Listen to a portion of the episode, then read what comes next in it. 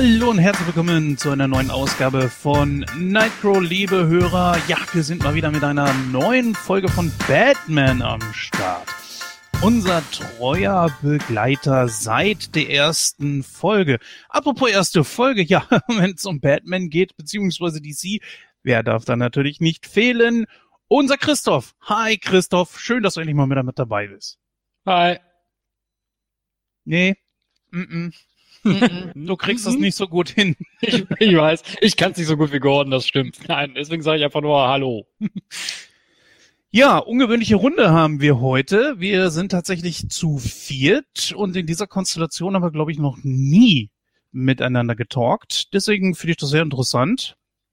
Ähm, zum einen ist nämlich auch der McMood heute mit dabei. Also Moody, hi.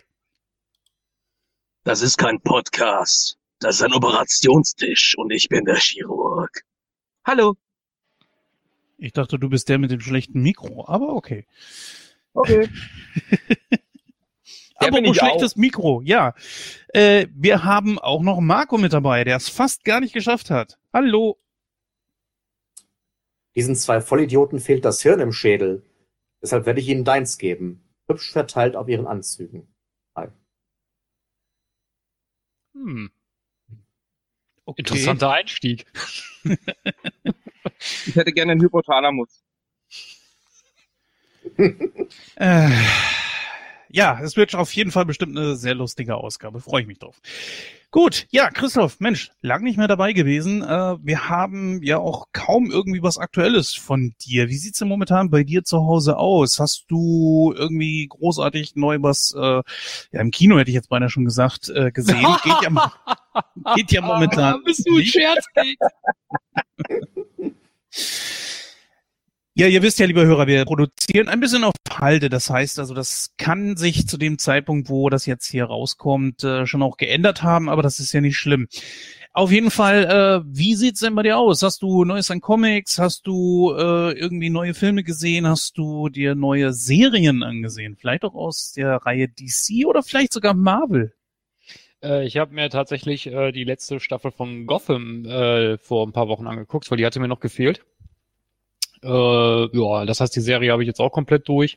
Ich war ja am Anfang nicht so begeistert von der Serie, ähm, aber ich muss dazu sagen, wenn man sich darauf einlässt, dass das ein alternatives Universum ist, äh, kann man die Serie schon gucken. Also, wobei ich sagen muss, so die ersten beiden Staffeln, die sind nicht so mein Fall. Ich finde so ab der dritten Staffel nimmt die Serie ein bisschen Fahrt auf.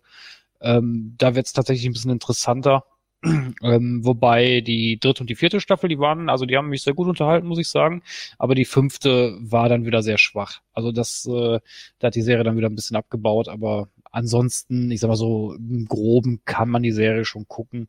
Aber ähm, auch wenn das jetzt nicht vielleicht äh, so überwältigend ist, sage ich jetzt mal. Aber man, aber man, aber so, so für, für zwischendurch kann man sich die schon geben. Hat aber nichts mit irgendwie den DCEU zu tun, oder? Nein, nein, das ist, war einfach nur eine eigenständige Serie. Also ein Standalone-Ding. Das ist leider das Problem, das hatten wir ja schon im Vorfeld äh, so ein bisschen besprochen.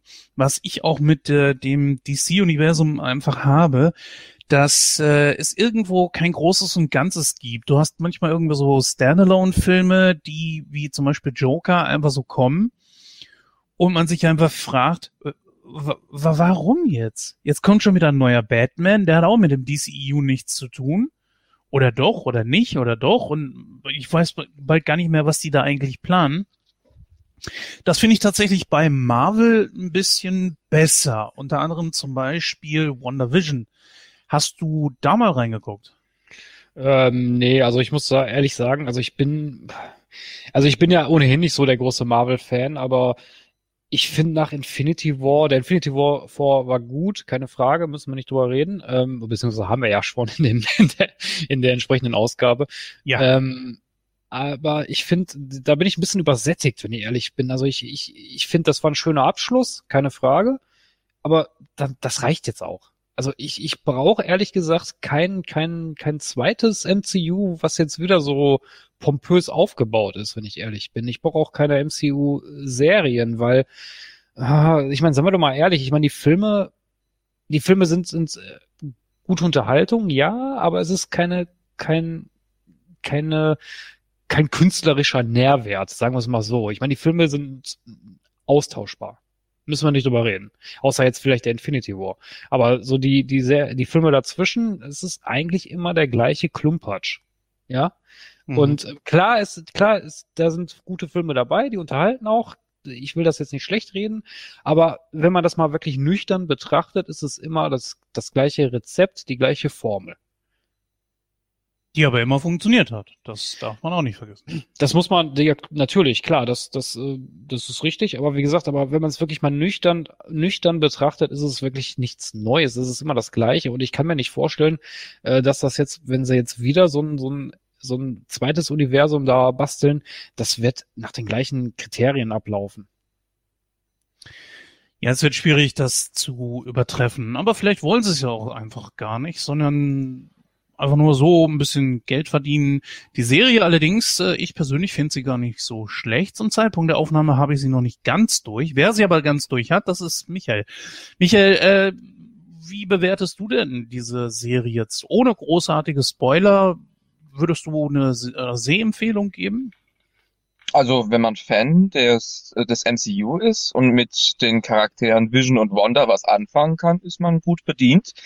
Ähm, ohne jetzt zu weit in Spoiler reinzugehen, am Anfang ist es ein bisschen zäh und da muss man sich wahrscheinlich, je nachdem, wie man so drauf ist, ein bisschen durchgucken, durchquälen, in Anführungszeichen, weil es doch etwas sehr Ungewohntes ist. Und es kommen halt immer wieder neue Informationen dazu und äh, es ist so ein bisschen ein, ein großes Mysterium und ähm, mehr und mehr wird halt einfach aufgedeckt. Also es hat so es ist eine gewisse Mystery-Serie ähm, mit humoristischen Anleihen, äh, äh, mit Verweisen auf Comedy-Serien in irgendeiner Weise. Hm. Da will ich jetzt aber auch nicht zu weit reingehen. Also es ist, ähm, also ich fand es sehenswert. Ähm, mit dem Schluss bin ich, ja, äh, äh, war in Ordnung. Hätte besser sein können, aber insgesamt bin ich ins, wirklich gut unterhalten gewesen, gut, äh, wirklich zufrieden. Das war immer wieder spannend. Zwischendurch. Ja, Marco, äh, abschließend mal so an dich die Frage. Ich weiß natürlich, dass du WandaVision noch nicht geguckt hast, aber wie sieht's denn generell so mit Superhelden-Serien aus? DC, Marvel, irgendwas mit dabei? Ähm, jetzt muss ich mal wirklich überlegen, wann habe ich das letzte Mal jetzt eine Serie geguckt? Also ich meine, klar, Superheldenfilme ist die eine Sache. Also ich bin auch also großer Batman und Spider-Man-Sympathisant, sowohl DCU ähm, ähm, als auch Marvel. Aber ich glaube, die letzte Serie, die ich wirklich geguckt habe, also das muss dann wirklich äh, Smallville gewesen sein. Da bin ich ein riesen Fan von. Das ist ja quasi die Origin von Superman. Also wirklich ja so, die halt eben zeigt, wie Clark Kent ja, auf die Erde kommt und dann aufwächst und zu Superman wird. Es geht ja über zehn Staffeln. Könnte ich jedem nur empfehlen. Also da bin ich immer noch Serie. Ja. Jawohl, Batman, die Rückkehr des dunklen Ritters beziehungsweise The Dark Knight Returns, wie er dann hier auch auf Blu-ray und DVD erschienen ist, machen genau zwei Teile. Wir haben allerdings hier jetzt bei uns die beiden Teile zusammengefasst und ich glaube, das passt auch ganz gut. Das war ja auch eine Empfehlung von dir, Christoph, dass wir beide Teile zusammen besprechen, weil äh, ich glaube, einzeln hätte das wenig Sinn gemacht, oder? Ja, also wenn du beide Filme zusammen betrachtest, ist es ja quasi ein Kinofilm, wenn du das so siehst, von der Zeit her. Genau. Im Kino liefen die Filme allerdings nicht, ne? Nein. Mhm. Also, also nicht, nicht, dass ich wüsste. Kann sein, vielleicht wurden die irgendwo in irgendeinem Kino gezeigt. Das würde ich jetzt nicht äh, ausschließen, aber äh, nicht, dass ich eigentlich wüsste. Ja, 2012 kamen diese beiden Teile dann raus, äh, quasi Direct to DVD beziehungsweise Blu-ray. Und äh, da haben wir natürlich nicht wirklich Darsteller, sondern wir, wir haben Sprecher. Und hier haben wir als äh, Batman beziehungsweise Bruce Wayne Peter Weller. Wir haben Michael Jackson als Alfred Pennyworth. Oh, ich weiß nicht, ob das wirklich der Michael Jackson ist. Äh, ja, scheinbar doch. Äh, okay. Wie man ihn dazu gekriegt hat, keine Ahnung. Ähm, obwohl 2012 kann das wirklich sein? Nee, da war Michael Jackson schon drei Jahre tot. Ja, deswegen, das muss dann irgendwie ein anderer Michael Jackson sein. Ja, wird wahrscheinlich auch so sein. Wie dem auch sei. Dann haben wir David Shelby als Commissioner James Gordon, D. Bradley Baker als äh, Don. Da ist David Selby. Was? Da ist doch David Selby, nicht Shelby. Da hast du natürlich recht. Dann haben wir Michael Emerson Genau. als, als Joker. Und ja, gut, das sind natürlich alles die Namen, die jetzt für die Original-Synchro zur Verfügung standen. Im Deutschen haben wir dort Rainer Schöne als Batman mit seiner unglaublich tiefen Stimme. Das ist auch kein Unbekannter im Superhelden-Genre, denn er war ja schon bereits äh, bei Spider-Man mit dabei als Green Goblin. Dann haben wir Eberhard Prüter als Alfred Pennyworth. Wir haben Friedrich Georg Backhaus als Commissioner James Gordon. Dennis Schmidt-Voss als Don. Dennis Schmidt-Voss, ja, kennt man, glaube ich, als äh, Standardstimme von... Hä? Sprach zum Beispiel auch den Riddler in den Arkham-Spielen. Ja, aber ich glaube, man kennt ihn eher als äh, Chris Evans, oder? Mm, Ja, gut. Denke Ne? ich schon, aber, es, aber Ja. ich wollte jetzt eine Analogie zu Batman schlagen. Danke. Ah, das, ja, das ist gut. Das, das ist natürlich richtig. Ja, oder halt eben auch als Ryan Reynolds, also sprich, er hat äh, Deadpool schon gesprochen, auch kein Neuling in dieser Reihe. Ich, äh, ganz wenn ich unterbreche, ich vertue mich da immer, weil es sind ja zwei Brüder. Es gibt ja einmal Gerrit Schmidt-Voss und Dennis Schmidt-Voss. Ich glaube aber Dennis Brüder, hat auch, ja, Dennis Schmidt-Voss hat, glaube ich, auch Sheldon gesprochen, ne? Dennis Schmidt-Voss hat, äh, nee, das war Gerrit. Das war Gerrit, okay. Ja, weil Gerrit ist die deutsche Stimme von äh, Leonardo DiCaprio und dazu dann auch äh, von Sheldon. Und da gab es ja auch im deutschen, in der deutschen Synchro bei äh, The Big Bang Theory so einen kleinen Witz, wo er dann als äh, Leo DiCaprio, glaube ich, irgendwo gesprochen hat. Ja, war ganz nett, aber ja. Hier sind also die deutschen Sprecher dann mal ein bisschen mehr im Fokus. Äh, ja gut, wir haben noch Namen dabei wie Detlef Bierstedt. Äh, als Joker haben wir hier Michael Iwanek. Ähm, was wäre sonst noch? Äh, Tilo Schmitz als Mutantenführer. Tilo Schmitz natürlich eine Wahnsinnsstimme. Also hat ja auch zum Beispiel mal David ba äh, äh, Dave, Dave Bautista, Himmelgott, gesprochen. Kennt man aber eher so als die deutsche Stimme von Perlman, also Ron Perlman, Michael Clark Duncan zum Beispiel, äh, oder auch Ving Rames. Also da, den hat er sogar mit am meisten gesprochen. Ja, das sind jetzt auch so mit die wirklich größten Akteure hier, die Charaktere, die wir hier haben. Auf die anderen können wir entsprechend noch eingehen. Äh, die Länge des Films, Christoph, hast du die gerade parat? Weil die sehe ich jetzt hier auf meinen Infos nicht. Boah, ich glaube, beide Filme gehen, gehen so um die 65 Minuten, meine ich. 76 jeweils. 76, okay. Ja, guck mal, da sind wir ja schon ungefähr drei Stunden. Das ist ja Wahnsinn.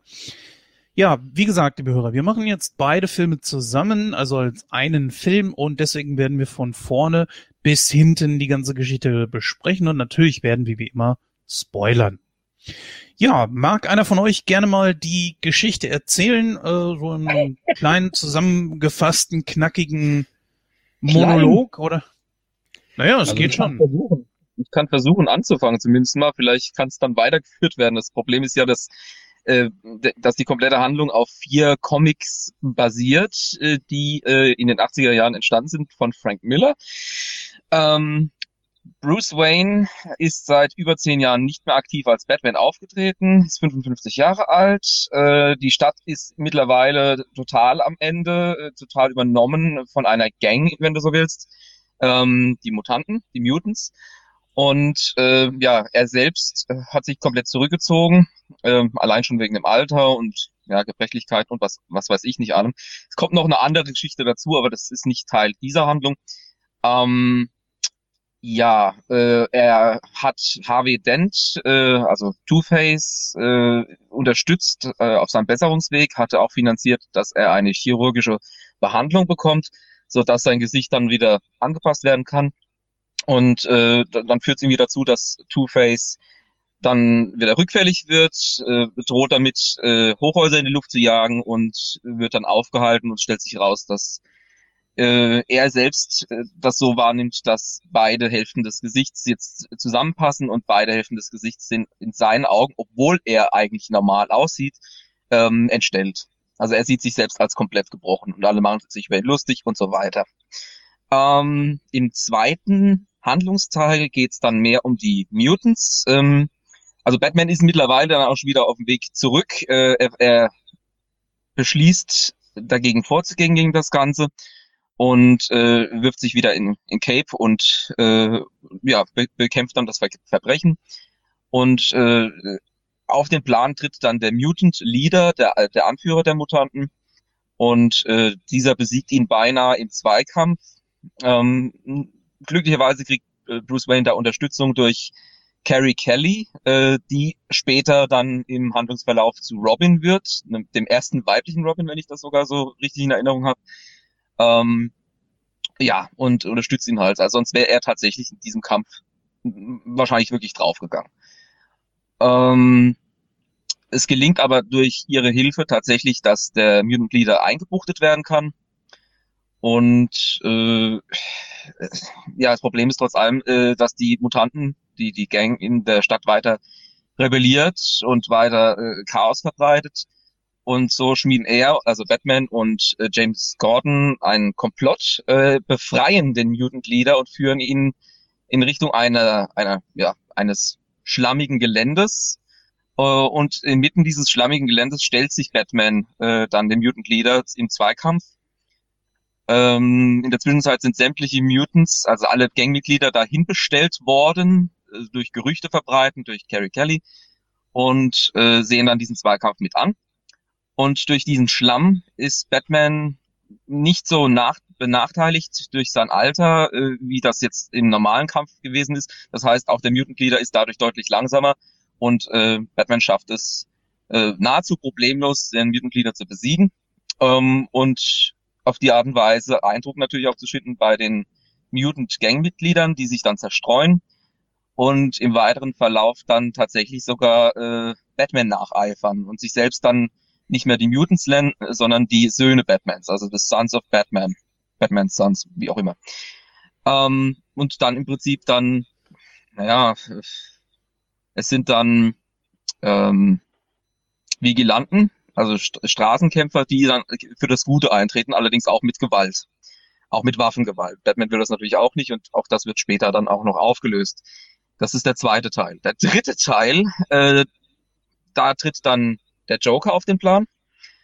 Ähm, der war bis zu dem Zeitpunkt in psychiatrischer Behandlung äh, und galt äh, vom, ja im Prinzip als geheilt und äh, tritt dann auch im Fernsehen auf. Er hat dann aber auch mitbekommen, dass, äh, dass Batman wieder zurück ist und äh, vorher war er so apathisch und zu dem Zeitpunkt, wo er es mitbekommt, äh, huscht ihm ein, ein, ein Lächeln übers Gesicht.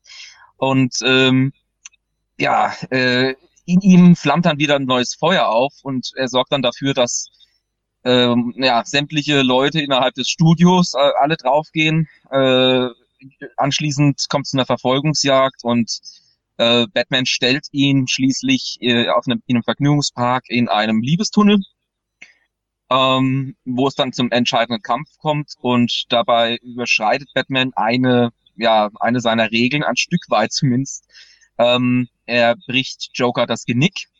Allerdings nur so weit, dass Joker tatsächlich noch, äh, noch lebt äh, und dann mit ihm redet und, und, und sagt, jetzt bist du zu weit gegangen, du hast deine Regel gebrochen.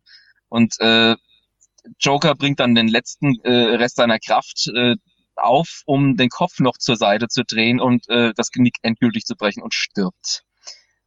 Ähm, die Polizei greift ihm das an. Er wird generell äh, von da an äh, auch schon vorher von der Polizei gejagt. Die hatten, äh, James Gordon wurde abgelöst von einem neuen Commissioner. Und das Ganze leitet dann zunehmend über in den letzten Teil dieses Films, wo dann schließlich auch äh, äh, Superman mit auf den Plan tritt. Ähm, eine Rakete, ich meine von der US UdSSR, wurde abgefeuert. Er fängt das Ganze ab, ähm, was ihn sehr schwächt. Und er wird vom Präsidenten befehligt, Batman, der in der Zwischenzeit in Gotham City die äh, Söhne Batmans quasi auf seine Seite zieht und da äh, und ganz klar macht, Waffen sind äh, etwas für Feiglinge äh, wir kämpfen nicht mit diesen primitiven Mitteln. Wir äh, sorgen hier für Ordnung und nicht äh, für, für weitere Zerstörung. Ähm, und der Präsident möchte das unterbinden und ruft dann äh, Superman auf den Plan und Superman soll ihn endgültig abservieren. Und dadurch kommt es schließlich zum alles entscheidenden Kampf zwischen Superman und Batman. Batman äh, hat sich in der Zwischenzeit einen Kampfanzug gebastelt. Ähm, Superman versucht ihn noch da, zu, von, davon zu überzeugen, dass er es einfach sein lassen soll. Ähm, aber Batman besteht darauf und äh, fordert ihn wirklich zum Kampf heraus und will es hinter sich bringen. Er kriegt in dem Kampf Unterstützung durch Oliver Queen, das ist Green Arrow, ähm, der einen Pfeil abschießt mit Kryptonit und Superman äh, schließlich so weit schwächt, dass Batman tatsächlich die Oberhand äh, im Kampf gewinnt und auch kurz davor steht, äh, Superman zu, endgültig zu besiegen. Dann erleidet er einen Herzinfarkt äh, und äh, bricht in sich zusammen und stirbt. In der Zwischenzeit äh, explodiert dann auch die Betthöhle. Alfred Pennyworth äh, liegt dann ebenfalls an einem Herzleiden, scheinbar zumindest. Ähm, bricht in sich zusammen, ist auch tot. Und äh, dann leiten wir über zu einer Beerdigung. Carrie Kelly ist anwesend. Es ist auch äh, Selina Kyle anwesend. Superman als Clark Kent äh, ebenfalls. Und äh, Superman hört dann äh, tatsächlich einen Herzschlag von unterhalb der Erde, äh, schaut fragend in Richtung Carrie Kelly und äh, versteht, dass das Ganze tatsächlich einfach nur ein geschickter Trick gewesen ist, wie, Batman sich äh, auf die Art und Weise tatsächlich aus selbst aus dem Verkehr gezogen hat, ähm, um in der Öffentlichkeit nicht mehr aufzutreten. Er lebt also tatsächlich noch. Er hat es mit Medikamenten und Ähnlichem quasi vorgetäuscht, dass er gestorben ist und ähm, Schließlich äh, errichtet er eine größere Betthöhle und die Söhne von Batman, also die ganzen ehemaligen Mutantenmitglieder, schließen sich ihm an und werden von ihm im Untergrund trainiert, um äh, an seine Stelle zu treten. Und damit endet im Grunde der Film. Ja, sehr ausführlich. ähm, Ich hätte es tatsächlich ein bisschen kürzer gemacht, aber nee, ist in Ordnung. Dann haben wir schon mal viel vorweg geklärt. Ich würde mal sagen, wir fangen in, wir machen das Ganze in quasi sechs Teilen. Und da unterteilen wir das Ganze in sechs Teile und fangen mal einfach mit der Tatsache an, wir haben einen älteren Batman in den 50ern. Christoph, das ist, glaube ich, nicht so den Batman, den du dir vorstellst. Da kommst du doch mit einem gealterten Batman zurecht. Also ich habe äh, kein Problem mit einem gealterten Batman. Also ich finde die Idee an und für sich, die Frank Miller da aufgegriffen hat, die finde ich äh, nicht schlecht. Ähm, ich mag nur den Zeichenstil nicht. Also ich, ich äh, konnte mit dem Comic, ich wurde mit dem Comic nicht so warm ähm, weil mir der, also mich muss der Zeichenstil auch ansprechen und das hat er äh, überhaupt nicht. Also ähm, ich habe mir den Film dann natürlich trotzdem geholt, weil DC-Fans sammeln alles oder kaufen alles, aber ähm, ich weiß nicht, ja, ich mag diese dieses klobige irgendwie nicht. Das ist nicht so so meins. Also klar, man muss natürlich sehen, der Mann wird älter, man legt auch ein bisschen Gewicht zu im Alter und so, alle alles alles in Ordnung, aber das wirkte mir einfach zu bullig. Also das, weil es ist ja nicht nur Batman, der so bullig aussieht, auch der Joker sieht total bullig aus. Selina Kyle ist äh, so, so, so, eine, so eine Matrone, hätte ich fast gesagt. Aber weiß ich nicht. Also das, das passt irgendwie nicht. Also das, das, das spricht mich halt nicht so an. Hm, wie sieht's denn bei dir aus, Marco? Kannst du mit einem gealterten Batman etwas anfangen? Oder sprengt das quasi deine Vorstellung vom dunklen Ritter? Ähm, sagen wir mal so, ähm, ich bin jetzt gestern Abend, als ich den Film das erste Mal geguckt habe, völlig unbedarft rangegangen. Das heißt, ich wusste auch von der Handlung überhaupt nichts. Und tatsächlich, ah. es war mal so eine Art äh, Kulturschock, wie ein gealterter Batman. War wirklich jetzt äh, erstmal nicht meine Welt. Ja, ich habe mich zwar dran gewöhnt und äh, ja, war auch von der Story an sich ziemlich gefesselt. Ähm, aber es ist tatsächlich sehr, sehr gewöhnungsbedürftig und dann eben auch der Zeichenstil, äh, wie Christoph halt sagte, dieses äh, bullige, äh, sowohl bei Batman bzw. Bruce Wayne als auch eben dann bei Clark Kent, aka Superman. Also war tatsächlich nicht meins, wenn ich es mit dem vergleiche, was ich davor halt eben ähm, von den beiden kannte. Also ich meine, okay, ich ähm, kam soweit mit klar. Ich habe mir den Film ja so gerne angeguckt und habe auch im Nachhinein gedacht, nachdem ich dann erfahren habe, okay, es basiert ja auch auf einer äh, Comic-Vorlage, auf einer Graphic Novel. dachte, okay, ist ja mal was anderes, wenn man halt eben wirklich mal äh, so einen großen Zeitsprung macht und guckt, wie ist es mit Batman weitergegangen. Ja, also von daher nicht uninteressant, aber ja, sehr, sehr gewöhnungsbedürftig für mich. Wisst ihr, warum ich staune? Wir alle sind doch hier auf irgendeine Art und Weise Sammler von Masters of the Universe, beziehungsweise waren es, mögen es aber. Und das sind ja nur bullige Kerle. Deswegen finde ich das ein bisschen erstaunlich, dass jetzt gleich schon zwei Leute sagen, dass sie damit nicht klarkamen. Äh, wie sieht's denn bei dir aus, Michael? Äh, so dieser bullige Stil, dieses, äh, diese, diese Schwarzenegger-Verschnitte, ist äh, das auch ein bisschen zu viel gewesen oder stehst du da eher so drauf?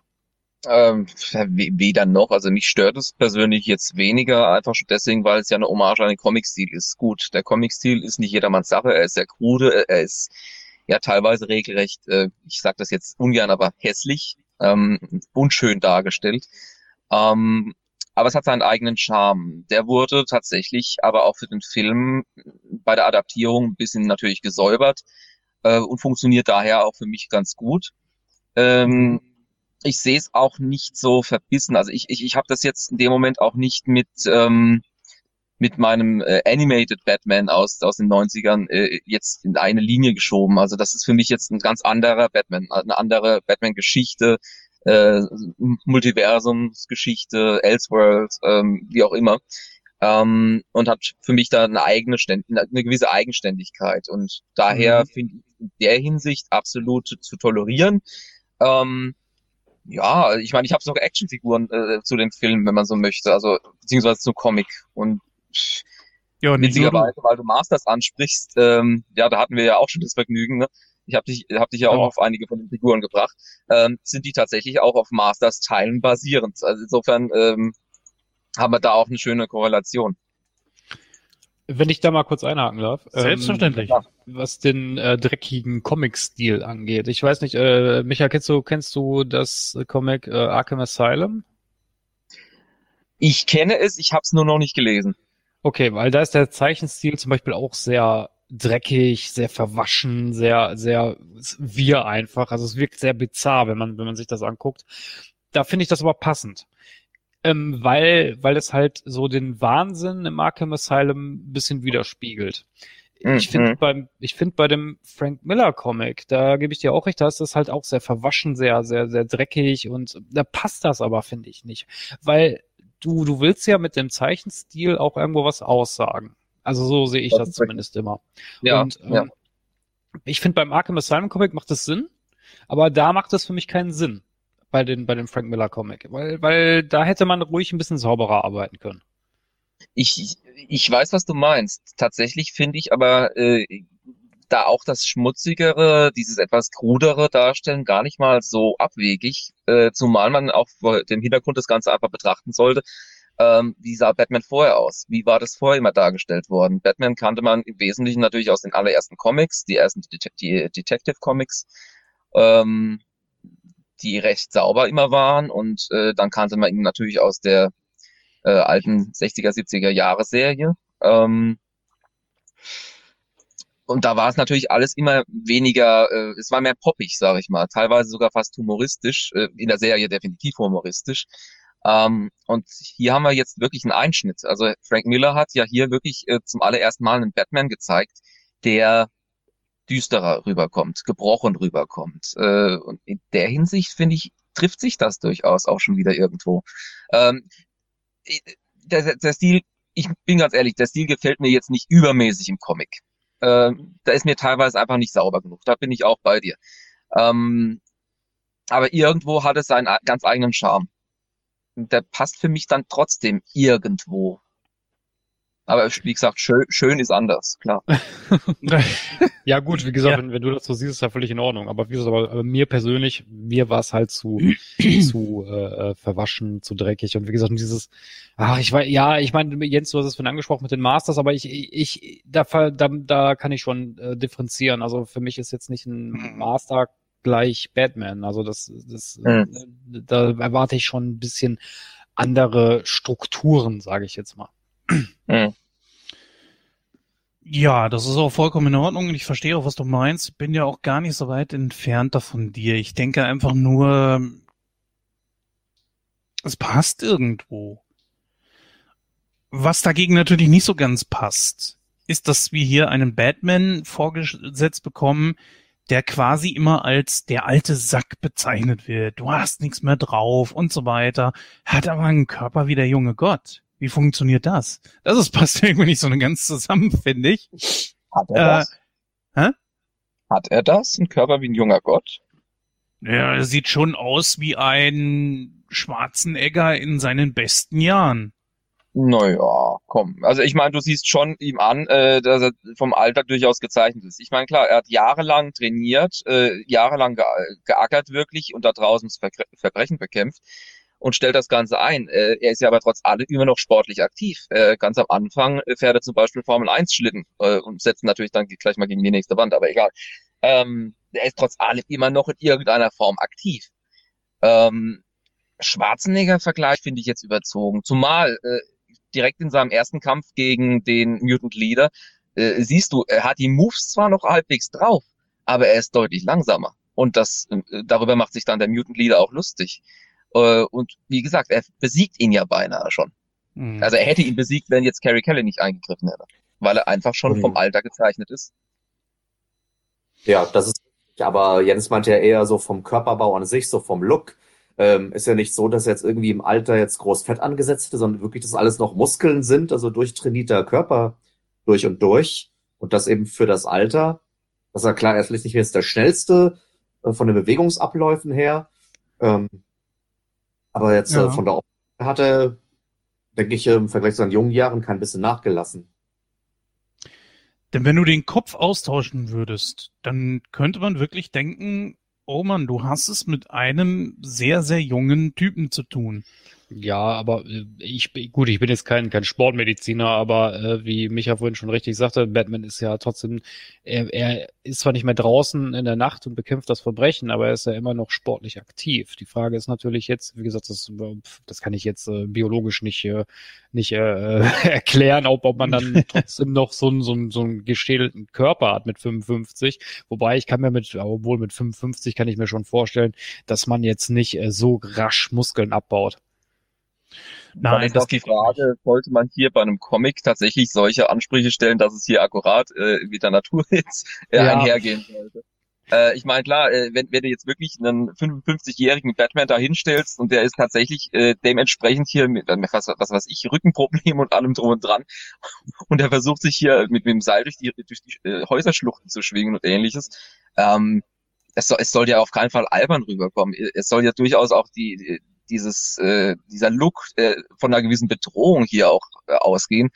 Ähm, und ich denke, in der Hinsicht müssen sie da natürlich auch irgendwo nachkommen.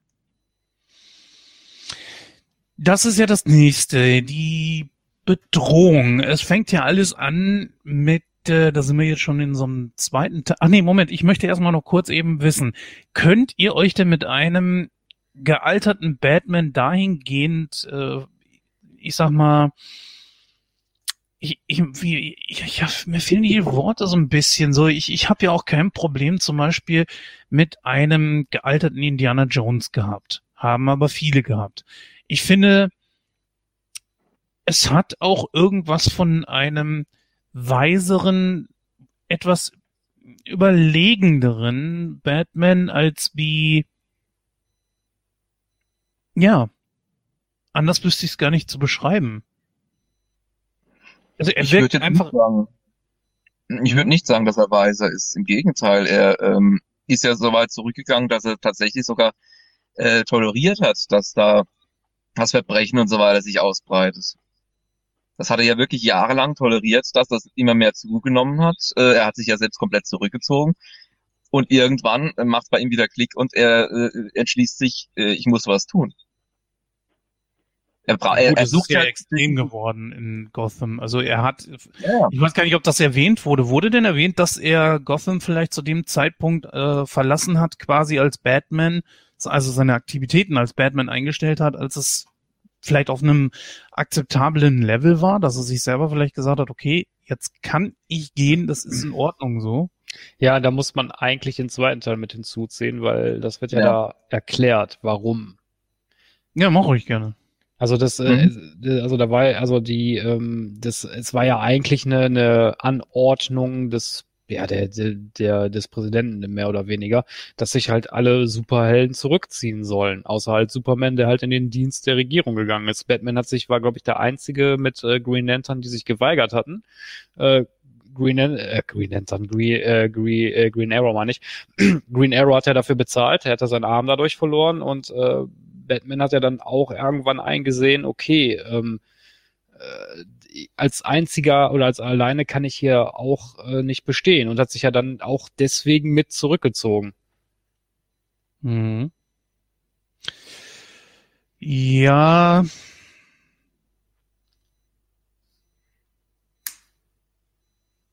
Aber ich finde trotzdem, bei Batman ist das immer noch eine Sonderstellung, weil er derjenige ist, der auch äh, einfach im Hintergrund agieren kann. Er hätte weitermachen können. Äh, ja, natürlich hätte er weitermachen können, aber äh, wahrscheinlich, also wie gesagt, ich, ich kenne die, ich muss dazu sagen, ich kenne die Vorgeschichte nicht so ganz. Äh, es, vielleicht kann Micha da ein bisschen mehr Licht ins Dunkel bringen. Ähm, aber ich kann mir schon vorstellen, dass wenn er, wenn du so massiv unter Druck gesetzt wirst, dass du dann auch irgendwann kapitulierst, auch ein Batman. Ja, würde ich auch gar nicht, äh, gar nichts gegen sagen. Ich glaube einfach nur, dass wenn er selber sieht, dass es nicht funktioniert, er wird einfach irgendwo noch gebraucht, dass er sich dann sagt, also nee, ich gehe jetzt eben nicht, sondern ich bleibe und mache einfach weiter. Ich meine, war denn eigentlich äh, gesagt worden, dass die Regierung weiß, wer er ist? Boah, das weiß ich jetzt nicht. Soweit ich weiß, weiß die Regierung nicht, wer er ist. Das ist alles erst rausgekommen nach seinem Tod. Das glaube ich auch, ja. Also hätte er weitermachen können. Ja, theoretisch schon, aber äh, was im zweiten Comic, Achtung, Spoiler für den zweiten Comic, äh, Mhm. dann auch rauskommt, er hat äh, Robin verloren. Und äh, wie sich dann im zweiten Comic im Laufe der Geschichte dann auch rausstellt, äh, nicht weil er draufgegangen ist, äh, sondern weil er tatsächlich die Seiten gewechselt hat. Und das hat für ihn dann anscheinend auch ziemlich die Welt äh, ja, zerstört, im Prinzip auch. Es sah für mich allerdings so aus, als wenn Robin hier tot ist. Es äh, kommt dann später erst vor oder du sagtest, das wird erst in, in den Comics geklärt. Äh, also Mhm. hatten wir hier gar keine Chance, das irgendwie zu erfahren. Ist das richtig? Das war hier nicht Teil der Story, richtig. Mhm. Also eigentlich dann Ja, auch in wobei es gibt ein, es gibt einen Hinweis, weil äh, Selina Kyle sagt ja im zweiten Film, ähm, als sie als sie äh, ähm, äh, äh, Carrie sieht, sagt sie ja, ähm, du weißt, was was mit mit ihrem Vorgänger passiert ist oder irgendwie sowas, sagt sie ja und äh, sie weist ihn ja auch darauf hin, er soll auf das Mädchen aufpassen. Stimmt. ja, wer war das? Alfred oder wer war das? Nein, nein, äh, Selina, also Ca- alias Catwoman, die hat das ja zu so. äh, zu Batman gesagt. Ja, Ja. aber ich hatte eigentlich auch dann eher daraus geschlossen, äh, dass der alte Robin gestorben ist. Ja, vielleicht sogar durch ein äh, Mitverschulden von Batman, dass er sich irgendwie nie verziehen hat oder sowas in der Richtung. Das ist ja nicht aus, das ist ja nicht auszuschließen, dass es so aussah, als wäre er äh, gestorben. Ich meine, ich müsste den zweiten Comic jetzt mir nochmal reinziehen. Aber äh, ich meine mich zu erinnern, dass es wohl so aussah und dass er auch davon ausgegangen ist, dass er äh, tot ist. Aber später stellt sich heraus, er lebt tatsächlich noch und äh, ist anscheinend dann wirklich wahnsinnig, größenwahnsinnig auch geworden und versucht sich auch an Batman irgendwo zu rächen. Mhm. Krass. Mit äh, welcher Intention? Wie gesagt, ich müsste den Comic nochmal lesen. Ah, okay, ja. Ich dachte, Ja, das wäre vielleicht ähm, jetzt irgendwie noch. Ja. Ja, kurze Frage dazu an also euch beide, Christoph und äh, Muti, weil das ging für mich aus dem Film nicht klar hervor. Ähm, Carrie Kelly hat ja schon also ein Robin-Kostüm gehabt. Das heißt, irgendwie musste sie ja auch mal den Charakter Robin von früher her schon gekannt haben. Ist sie da Näheres, was jetzt bewegt hat, sich dann ja, als äh, Robin anzuziehen und dann halt eben ja, auf Suche nach Batman zu gehen anzuschließen? Das Kostüm hatte sie ja aus dem äh, Faschingsladen oder irgendwie sowas, hat sie das, glaube ich, glaube ich, sich besorgt. Genau. Wo wir gerade schon bei ihr sind, äh, das ist auch so eine Situation, dass ich dachte, er geht ein bisschen zu schnell vor. Ich meine, das ist ein junges Mädel, überhaupt nicht trainiert, gar nichts, und der sagt einfach, ne, okay, du bleibst. Was? Äh, was? Ge geht ein bisschen schnell hier, oder? Ja, also er hat sie ja mitgenommen, weil sie ihn ja gerettet hat, weil als der Mutantenführer ihn fast totgeschlagen hatte. Ne, Mhm. da hat sie ihn ja gerettet und äh, deswegen hat er sie, hat er sie ja mitgenommen.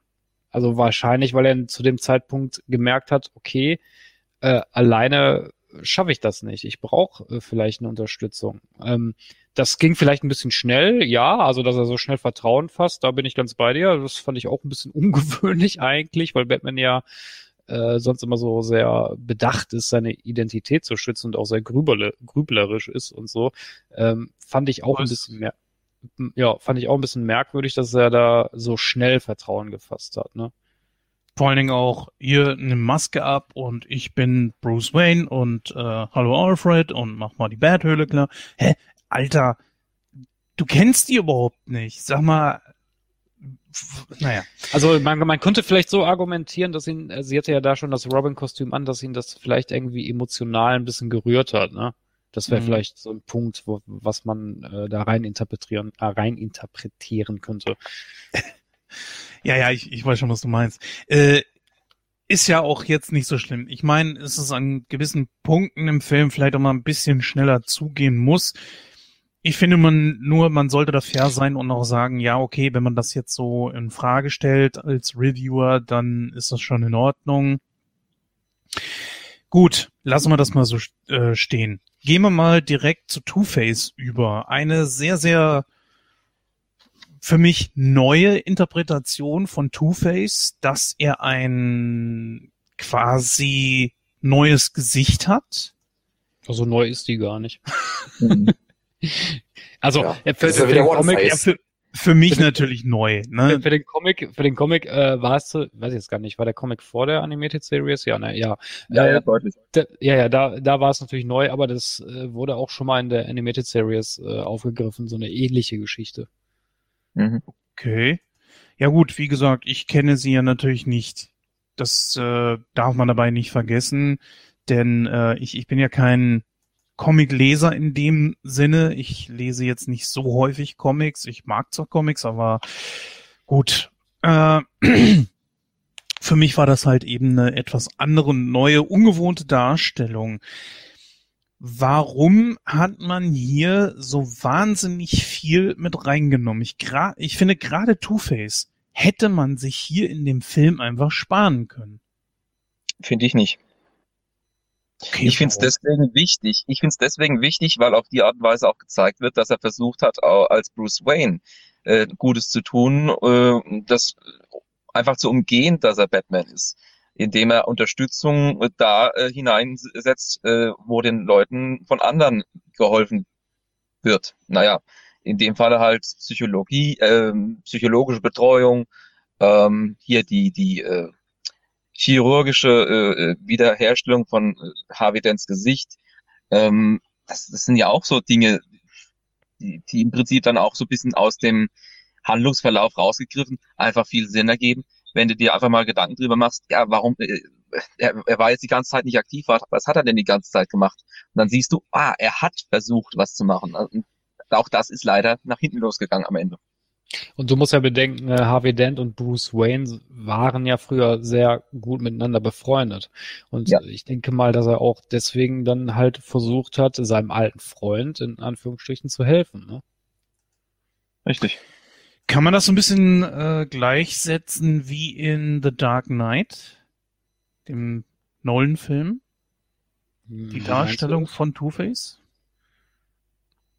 Also die Äh. Darstellung von Two-Face in Verbindung mit Batman? Weil da sind die beiden ja auch quasi Freunde geworden. Ja, aber das basiert mehr auf äh, The Long Halloween. Mhm. Ja. Ah, okay. Äh, wie war denn das jetzt eigentlich mal mit Two-Face? Äh, der wurde erschossen, glaube ich, ne? Was? Oder was war da mit Two-Face in dem Film? Ich hatte die äh, Teile jetzt mit einer Woche äh, Unterschied geguckt, den zweiten Teil dann heute tatsächlich erst. Äh, das nee, mit der Two- wurde nicht erschossen, der wurde gestellt vom Ja, Batman. Ja. war- Und was war dann hinterher noch? Dann denke ich mal, haben sie ihn wieder ins Arkham Asylum verfrachtet.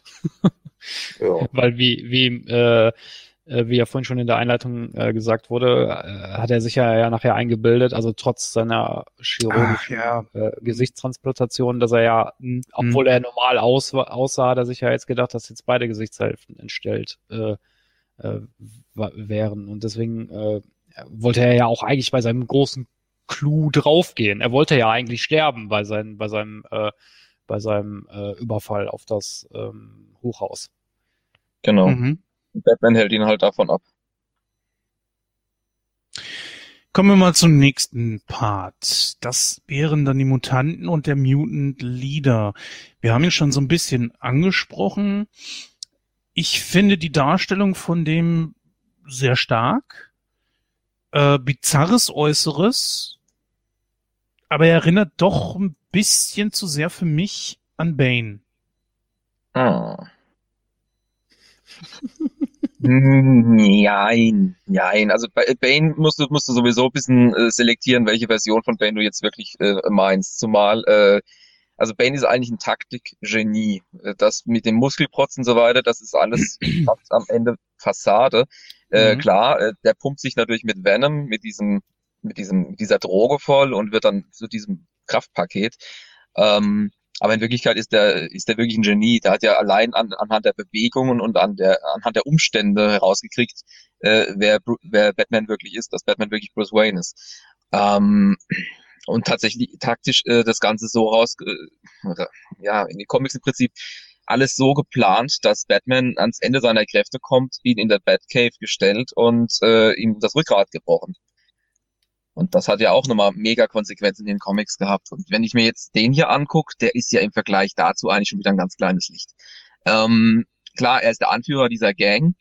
Äh, er ist äh, körperlich in Höchstform, wie Alfred ihm ja auch nochmal dann äh, über, äh, ja, über Walkie-Talkie quasi äh, durchgibt.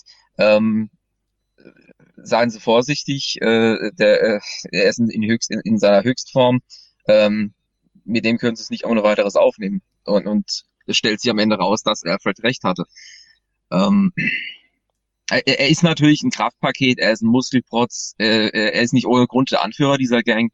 Er hat entsprechend viel, äh, viele Leute um sich herum geschart und die hören auch alle auf ihn. Er, er ist ein Anarchist, ähm, aber er ist nicht Bane.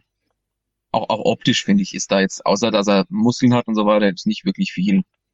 Ja, der ist halt, der ist halt äh, ein Mann fürs Grobe. Also ich habe den Ja. Mutantenführer jetzt nicht als sonderlich intelligent eingestuft. Der hat halt Kraft, der äh, weiß äh, zu kämpfen, aber Mhm. Taktiker oder oder große Pläne Schmieder war der Typ jetzt nicht. Nein, er ist natürlich nur Batman überlegen, klar. Äh, Batman kann ihn letzten Endes dadurch besiegen, dass er sich auf seine Intelligenz bezieht. Und das, das war ja auch gut. Das fand ich sogar einen ziemlich guten Move. Äh, ich, ich weiß, damit mache ich mir jetzt keine Freunde, aber ich, ich finde einfach, äh, ab einem bestimmten Punkt war mir das einfach zu viel drauf rumgereite. Ja, Batman, du bist ein bisschen älter aber dafür hat er mir einfach zu viel noch drauf gehabt. Ich, weiß nicht, wie ihr das empfunden habt, aber ab einem bestimmten Punkt dachte ich mir, ja, es reicht jetzt auch langsam mit dem ganzen Erwähnen. Wir haben es ja mitgekriegt, wir sehen es ja auch. Es Ja, geht aber aber musst- nicht. Ja. Darf ich, darf ich dich kurz unterbrechen? Ja, klar, du musst, äh, du musst äh, da eins bedenken, nämlich den Punkt hast du selber angesprochen, nämlich dass Batman nicht nur seine Kraft nutzt, sondern auch seine Intelligenz. So, Mhm. Das ist eigentlich der ausschlaggebende Punkt bei der ganzen Sache.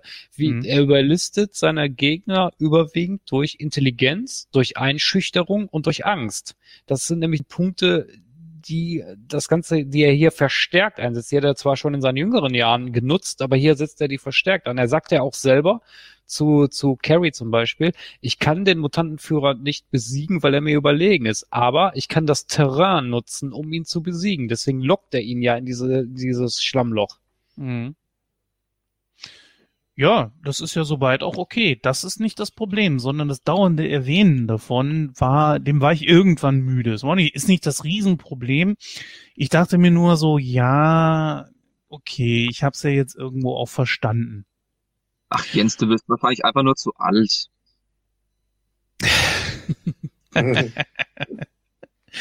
Das äh, mag sein. Damit hast du vielleicht sogar gar nicht so unrecht. Nee, aber irgendwann dachte ich einfach, okay, es reicht jetzt. Jetzt, jetzt weiß ich's, ihr habt's genügend erwähnt und äh, jetzt besinnt euch mal ein bisschen mehr darauf, dass ihr mir hier die Geschichte zeigt. Denn die Geschichte kann ja nicht nur daraus bestehen, dass man sagt, Batman ist einfach alt. Obwohl natürlich das ein ganz, ganz großer äh, Kernpunkt der Story ist, aber trotzdem äh, irgendwann war es zu viel. Also ich hatte eigentlich nicht, ich hatte eigentlich nicht den Eindruck, dass sie das oft erwähnt haben. Ich meine, ja, der hat mal so mit dem Genick geknackt und äh, gesagt, so ja, ich bin jetzt nicht mehr so der Schnellste und äh, ich glaube, Commissioner Gordon hat auch mal zu ihm gesagt, so ja, wie zwei alte Säcke oder irgendwie sowas, aber pff, das fand ich jetzt nicht schlimm. Ja. Ja, wie gesagt, nicht schlimm. Ich fand's halt nur, dass irgendwann die ganze Geschichte ja, es wurde mir einfach zu oft erwähnt. Aber darauf brauchen wir jetzt auch nicht ewig drauf rumreiten, denn äh, ich wollte es nur einmal kurz erwähnt haben. Der Mutant Leader hatte natürlich ein sehr, sehr geiles Outfit. Äh, da hatten wir uns noch drüber unterhalten, Muti. Denn äh, gerade die Figur, ich meine, das kannst du selber gerne mal erzählen, du hast mich ja selber auch drauf gebracht. Die Figur, die es von Mattel dazu gibt, die hat was nicht? Brustwarzen. Und die Darstellung hier fand ich schon sehr, sehr puh. Also für Kinder ist das definitiv natürlich nix, dieser Film. Aber da dachte ich mir auch so, äh, es ist ein bisschen, ist das nicht ein bisschen drüber? Naja, gut, wenn du es vergleichst mit Bruno, ist es alles okay. Das ist auch nochmal so eine Geschichte. Da kommen wir auch nochmal. ja, so, ja. Ja, ja. Äh, aber den müssen wir gesondert betrachten, weil das ist ja. Das ist eine ja. Frau, Jens. Hm? Das ist eine Frau. Ja. Genau. Ja, ja, natürlich vielleicht äh, biologisch, aber sieht sich doch eher so als. Aber da kommen wir gleich drauf. Ich meine, gehen wir das wirklich Stück für Stück durch.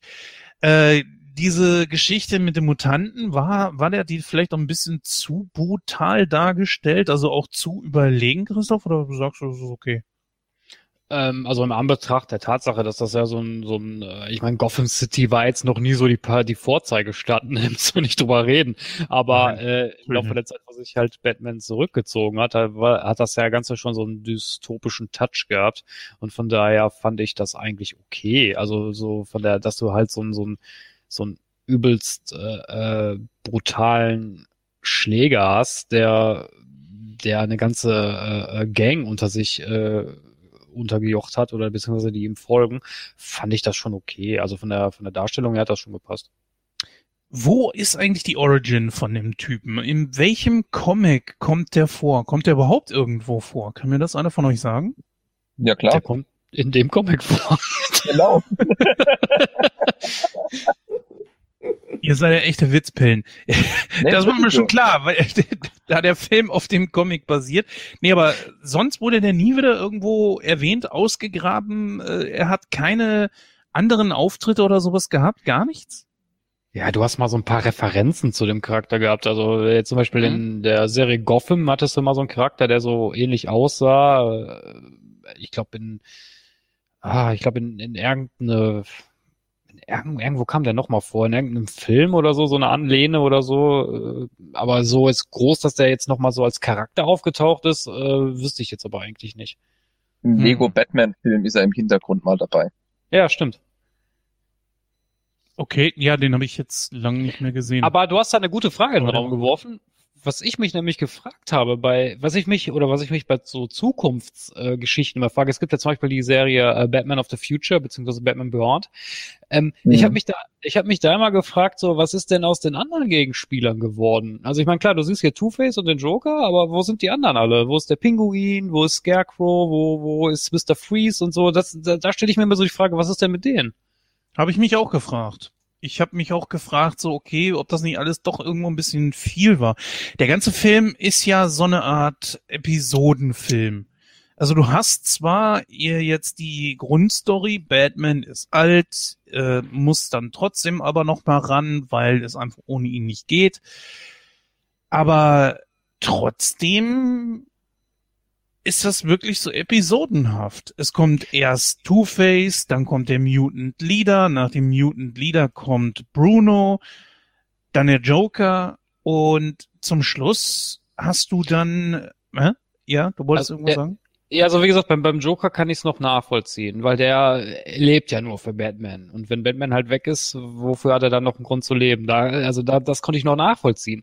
Aber wie gesagt, wo sind die anderen Schurken alle? Ich kann mir nicht vorstellen, dass so ein, so ein Black Mask oder so ein, so ein Pinguin, die ja eigentlich äh, Gangsterbosse sind, oder meinetwegen auch die Mafia von Gotham, dass die sich einfach denken so, ach ja, da ist jetzt so, so, ein, so ein Muskelprotz und dem überlassen wir jetzt unsere Stadt. Kann ich mir jetzt nicht so wirklich vorstellen. Ja, wobei, Also- ich meine, Ja. ein paar von denen sind mit Sicherheit auch im Alter jetzt vielleicht wirklich schon dahin, äh, dahin gerafft worden oder vielleicht sogar im Kampf gegeneinander. Ich meine, du hast ja auch immer wieder äh, Bandenkriege, also zum Beispiel jetzt auch in den Comics äh, Riddler gegen, gegen Joker und sowas in der Richtung. Da wird es wahrscheinlich auch einige äh, hingerafft haben, aber jetzt in dem Comic auf alle einzugehen, wäre natürlich auch ein bisschen schwierig. Nein, ja, nein, natürlich klar ist das schwierig, aber man hätte ja zumindest mal was erwähnen können. Weißt du, es muss ja, ein Panel reicht doch, oder zwei. Vielleicht in der Betthöhle dann Ja. irgendwo äh, den, den Anzug von Mr. Freeze dann zeigen, dass er ihn bezwungen hat oder sowas in der Richtung oder Ja, keine genau, Ahnung. richtig, sowas halt. Oder man, oder was weiß ich, Commissioner Gordon sagt zu Gintel zum Beispiel, ja, wir hatten ja früher die und die Schurken, aber die sind jetzt halt, äh, was weiß ich, die sind alt oder die sind gestorben oder wie auch immer. Du hast mir da tatsächlich auch eine Frage vorweggenommen, ähm, denn das wollte ich nämlich gefragt haben, ob im Comic nicht irgendwo mal was von denen erwähnt wurde. Äh, ja, scheinbar wohl nicht. Äh, wie sieht's denn überhaupt generell aus mit äh, Dingen, die, oder wollen wir das nach hinten stellen, mit Dingen, die im Comic vorgekommen sind, aber hier jetzt im Film keine Erwähnung fanden? Das Wollen wir das nach hinten stellen? Ja. Ja, okay, okay. Stellen wir das nach hinten. Gut, äh, den Mutant Leader hat er also geschafft und dann hat er quasi eine eigene Armee gehabt, die Söhne von Batman, die aber auch irgendwie wieder gespalten waren, weil sie sind ihm zwar irgendwo gefolgt, aber es gab trotzdem ja noch, ja, eine Mutantengang. Da Ja, es gab ich, Splittergruppen. Genau, da habe ich dann nicht so ganz äh, durchgestiegen, äh, das, was da jetzt so passiert war. Äh, also es gab dann nicht nur die, die Batman dann plötzlich gefolgt sind, weil er ihren äh, Anführer dann da geplättet hat, sondern es gab tatsächlich auch Splittergruppen. Okay, gut, dann haben wir das geklärt. äh, das war auch so eine Sache. Eine Armee braucht Batman eine Armee. Ich meine, ist das logisch? Macht das Sinn? In gewisser Weise ein Stück weit. Ich meine, äh, klar, du hast jetzt hier äh, eine ganze, ganze Menge von Leuten, die sich dann ihm quasi anschließen. Ähm, es geht ja auch so ein bisschen um das Ver Vermächtnis von Batman. Wie geht es dann weiter, wenn er nicht mehr kann?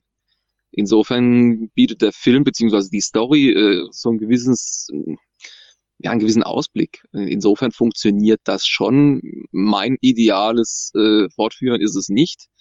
Äh, das wäre dann wirklich eher sowas in Richtung Nightwing wird's oder oder jemand anderes. Aber hier Terry Terry, Terry Guinness äh, bei bei Batman of the Future hattest du erwähnt, ne? Genau. Ähm, das wäre für mich da schon wieder äh, reizvoller oder besser als als Überleitung, aber für den Film funktioniert's für mich durchaus. Oder den Comic. Marco, Marco, wie sieht's denn bei dir aus? Funktioniert das für dich so? Ein Batman und eine Armee? Weil es war ja immer ein Einzelgänger. Immer. Auch wenn man jetzt Ja. mal Robin beiseite lässt, klar, aber äh, den Mhm. klammer ich da jetzt einfach mal aus. Ja. Weil der ja auch nicht immer da war. Ja, also ich fand es in dem Moment erstmal ähm, völlig unüblich, ähm, dass ähm, ja plötzlich halt eben ja da wie aus heiterem Himmel, wenn man so will, da sich Mhm. jetzt dann so eine ganze äh, Truppe an äh, Gangstern äh, dann auf die Seite von Batman stellt und sagt, hier, jetzt sind wir deine treu ergebenen Diener und Anhänger. Ähm, so wie der Film endet, äh, hat es natürlich im Nachhinein betrachtet Sinn gemacht, weil wie Muti sagte, genau Batman wird ja nicht jünger, wurde schon ein paar Mal erwähnt.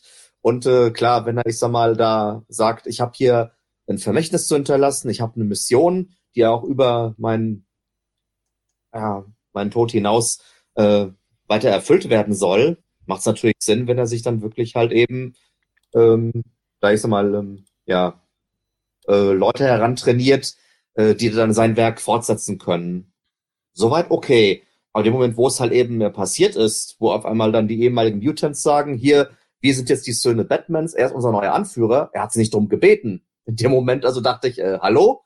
Ähm, meint ihr überhaupt, das ist ihm recht? Weil die haben mir dann teilweise über das Ziel hinausgeschossen mit ihren Aktionen und alles wurde dann Batman angekreidet und der konnte überhaupt nichts dafür. Das fand ich in dem Moment halt eben ja alles andere als gelungen.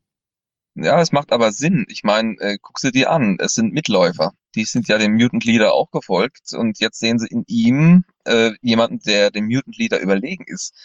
Einen potenziellen Nachfolger, dem sie nachlaufen können. Das sind Mitläufer. Ganz ja, klassisch. Ihr Superstar, ne? Klar, ihr, ja. ihr Superstar, ihr Idol. Äh, ich wollte dich mal was fragen, Marco. Bei, du bist ja auch Wrestling-Fan. Äh, bei dem Facepaint, das die sich dann äh, gemacht haben, hatte ich, an was hat dich das erinnert? Hat dich das überhaupt an irgendwas erinnert? Ich, ich weiß nicht, ob du verstehst, worauf ich hinaus will. Durchaus, ja. Also ich meine, da gab es ja durchaus Stars, die so eine ähnliche Face-Bemalung hatten. Ultimate Warrior, Sting, ja. mit den Hurricane, ja. Tatsächlich, auf den Ultimate Warrior wollte ich hinaus, dürfte aber auch jeder hier kennen. Ich glaube, Christoph kennt den auch und Muti, ich meine den Warrior. Aber gut, ähm, das war nur so ein kleiner Nebeneffekt, den ich nochmal kurz eben an merken wollte. So, jetzt erst einmal dazu. Dann kommt tatsächlich Bruno. Äh, ich kann mit dem Charakter überhaupt nichts anfangen. Äh, kann mir einer von euch irgendwas dazu sagen oder ist es genauso wie beim Mutant Leader quasi fast ein einmaliger Auftritt? Ja. Einmaliger äh, könnte es eigentlich fast nicht sein, zumal wenn du die Comic-Version mit der Filmversion vergleichst, hm, na, dann müssen wir direkt einen Vergleich anstellen. Äh, ist deutlich freizügiger, deutlich äh, äh, provokanter, allein schon durch die Tatsache, dass ähm, ich weiß gar nicht, wie ich sagen soll. Wir hatten es vorhin von Brustwarzen und äh, die sind bei Bruno Bleib verdeckt. einfach bei den medizinischen Begriffen, also da kann keiner was geben. Ja, ne, äh, ist ja verdeckt so. von äh, Hakenkreuzen. Ja. Mhm. Ja. Das hat mich ja so komplett irgendwie dann vom Stuhl gehauen. Fand ich auch sehr, sehr heftig. Christoph, wie fandst du das? Ist das für dich eine Spur zu weit?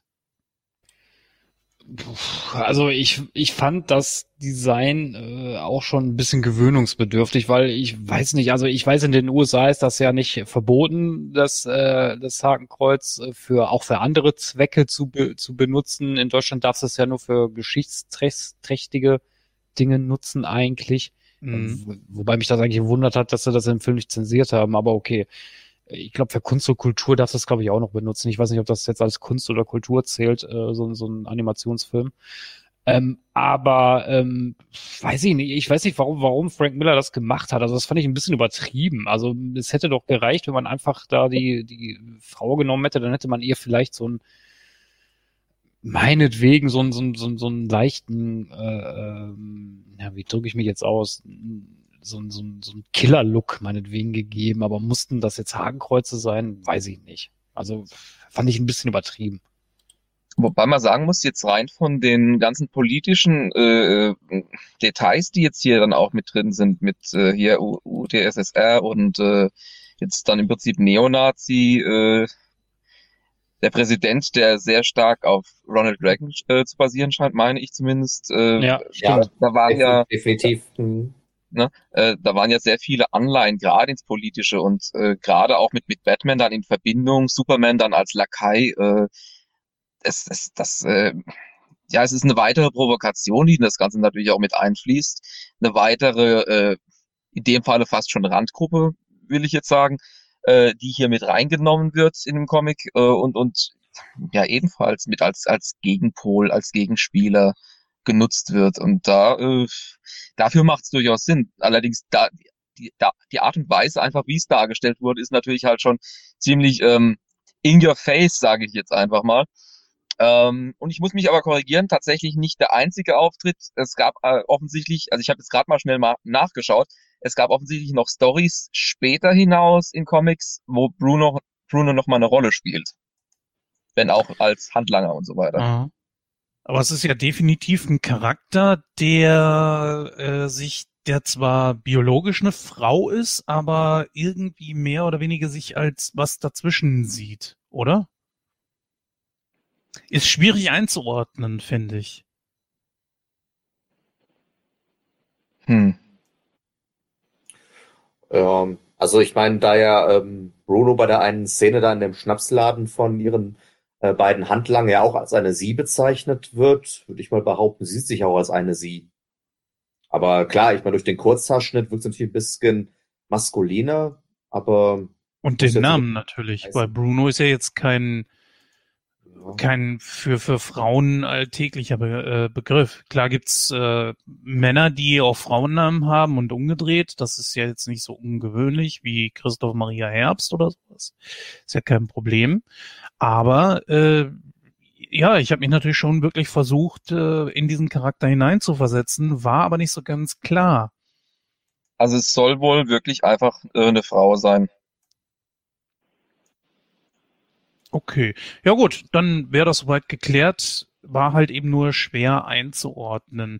Die Darstellung war natürlich schon sehr provokant und nicht nur durch die äh, durch durch das Hakenkreuz, was quasi die die das einzige war, was die Brüste bedeckt hat, äh, sondern so der der ganze Look das, das war sehr, sehr befremdlich. Äh, ich weiß nicht, für mich war es zwar schon irgendwo ein bisschen drüber.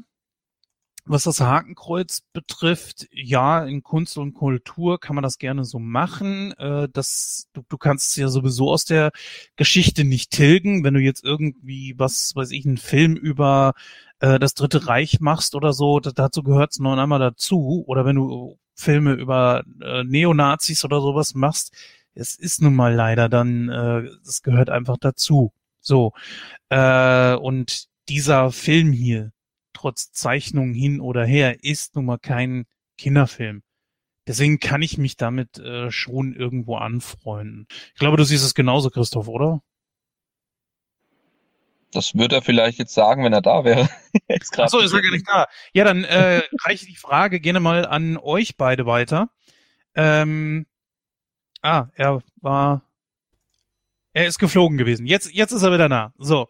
Äh, ich richte die Frage dann trotzdem erstmal an dich, Muti, und dann auch an den Marco. Und äh, ich hoffe, dass möglicherweise Christoph heraushört, was ich ihn fragen wollte. Also wie ich den Charakter empfinde und äh, wie auf mich wirkt, rein so vom Design und allem. Und nicht nur das, also das ist, nee, nee, nee, nee, nee, den Charakter entsprechend. Die Frage war, jetzt, ja gut, jetzt kann ich es auch wiederholen, äh, auch nochmal für Christoph. Christoph, die Frage sollte in erster Linie erst einmal an dich gehen. Die Frage war, da das ein Film für Erwachsene ist, ist trotz, dass es hm. ein quasi Zeichentrickfilm ist, trotzdem doch okay, dass man nackte Brüste zeigt, die quasi dann von äh, nur Hakenkreuzen die, glaube ich, nur auch aufgemalt waren, bedeckt naja, werden. Wenn du, wenn du von dem Standpunkt ausgehst, der Film ist ja ab 16 freigegeben und ab 16 darfst du ja ähm, äh, Brüste zeigen. Das ist ja nicht, äh, das ab 16 ist das ja erlaubt. Also von daher war das ja okay. und man hat sie ja nicht komplett gezeigt. Das heißt also, die Brustwarzen waren ja bedeckt. Ja, klar, aber du, aber ich sag jetzt mal, selbst wenn sie nicht bedeckt wären, ab 16 wäre das ja okay. Ja, ja, ja. Aber so wäre das dann für dich in der Tatsache, dass es halt eben ein Film für Erwachsene ist, beziehungsweise sich an ein sehr reiferes Publikum äh, wendet, doch okay oder nicht? Ja, oder natürlich. Also ich fand die, äh, ich fand die Freizügigkeit jetzt nicht schlimm. Darum, wie gesagt, darum geht's mir. Und ich fand jetzt das Hakenkreuz jetzt auch nicht so schlimm, dass ich mich jetzt darüber echauffiere. Nur ich fand halt, weiß ich nicht. Also das, das hätte nicht. Das, also ich fand's halt unnötig. Also warum, warum trägt die äh, ein, ein Hakenkreuz aufkleber? Es war ja noch nicht mal ein BH. Es waren ja wirklich nur so Aufkleber, die da drauf waren, sage ich jetzt mal. Ne? Ähm, weiß ich Mhm. nicht. Also wenn man, wenn man schon der Meinung ist, man bringt was äh, politisches im Sinne vom Nationalsozialismus rein, hätte man auch ein anderes Design nehmen können, oder? Bin ich bei dir. Die Frage ist nur, äh, was wollte der Charakter damit aussagen? Es muss ja nicht unbedingt zurückzuführen sein auf den Nationalsozialismus, wobei natürlich äh, die Allegorie äh, hier schon, glaube ich, sehr eindeutig ist. Aber äh, dieses Symbol hat ja eigentlich eine, eine eigene Bedeutung, eine andere Bedeutung Ja, ist auch. ein Sonnensymbol, aber äh, wenn man es anders, dar wenn man es nur anders das. darstellt. Ja, na klar, ne? Äh, es ist halt eben nur geprägt und vom Nationalsozialismus im Dritten Reich und das wird es wahrscheinlich auch ewig bleiben, aber geschichtlich gesehen hat es einen anderen Hintergrund. Und vielleicht war das ja irgendwo die Intention, bei diesem Charakter dann diese, dieses Symbol dann zu nehmen. Kann ich mir nicht vorstellen, aber vielleicht war es ja so. Glaube ich aber nicht. Also ich glaube schon, dass die gesagt, glaube ich auch Intention-. Ich glaube schon, dass die Intention äh, äh, schon auf den Nationalsozialismus abzielt. Aber wie gesagt, man hätte da auch ein anderes Design nehmen können. Also da hätte man sich ja richtig austoben können eigentlich, wenn man jetzt auf diese Schiene, auf diese politische Schiene äh, äh, rauf wollte. Glaubst du, dass hier versucht wurde, da dann entsprechend äh, nochmal extra was Provokantes mit reinzubringen? Ich, ja, ich denke schon. Also ich denke schon, dass Frank Miller da ein bisschen provozieren wollte, aber mein Gott, also ich, wie gesagt, man hätte, ich, ich fand's okay, also was heißt okay, aber ich, es, hat mich jetzt nicht gestört, aber meiner Meinung nach, wie ich schon sagte, hätte man halt das Bruno auch ein bisschen anders darstellen können. Ja, Marco, äh, dich wollen wir da auf keinen Fall außen vor lassen. Ähm, und dann, das können wir damit auch äh, belassen. Wie siehst du das? Hättest du das gebraucht? Naja, was, was heißt gebraucht? äh, lass mich die Frage anders stellen. Äh, hättest du es lieber anders gesehen? Vielleicht irgendwie ein Zeichen, was ähnlich ist. Äh, ich meine, äh, ich erinnere mich hier an der Diktator, nee, der große Diktator von äh, Charlie Chaplin. Der hat ja auch diese Zeichen abgewandelt, aber doch sehr deutlich, dass in welche Richtung es gehen sollte. Ähm, also äh, ich hätte ganz klar zweifelsfrei also die Hakenkreuze nicht gebraucht. Ich habe da jetzt auch nicht wirklich so den Sinn drin gesehen, weil es ja irgendwie auch zu einer ganz anderen Zeit spielte. Also Commissioner Gordon hat zwar erwähnt, dass er ja wohl auch halt noch im Zweiten Weltkrieg ähm, gedient hat und ähm, ja unter dem Befehl von US-Präsident Roosevelt und eben auch dann noch meinte, äh, ja, dann gingen ja Gerüchte um, äh, dass ja äh, der Präsident von dem Angriff der Japaner auf Pearl Harbor wusste, was sich dazu geführt, dass die Amerikaner in den Krieg überhaupt erst eingestiegen sind und so weiter. Ja, also schlicht aber das ist der einzige ja, geschichtliche Bezug, äh, der mal jetzt zum ja, Zweiten Weltkrieg und der NS-Zeit hergestellt wird. Und das ist ja da schon ein Zeitpunkt lange vorbei. Also warum dann plötzlich dann auf einmal da jemand ankommt und jetzt dann äh, ja das Symbol der NS-Zeit da zur Schau stellt, kann ich nicht wirklich nachvollziehen. Also äh, nur jetzt um zu provozieren, es hätte wirklich was Gott irgendein anderes Symbol auch sein können, was jetzt irgendwie äh, Bruno als der besonders harten Bösewicht da jetzt herausstellt. Ähm, Schade finde ich's, äh, weil ich finde den Charakter auch ziemlich cool, eigentlich, bis auf natürlich den, die, die Hakenkreuze. Ich muss sagen, ich finde es schade, dadurch wird es wahrscheinlich auch niemals eine Figurenumsetzung geben. Kann ich mir zumindest nicht vorstellen. Wie siehst du das, Michael? Äh, glaubst du, dass es dazu mal eine Figur geben wird?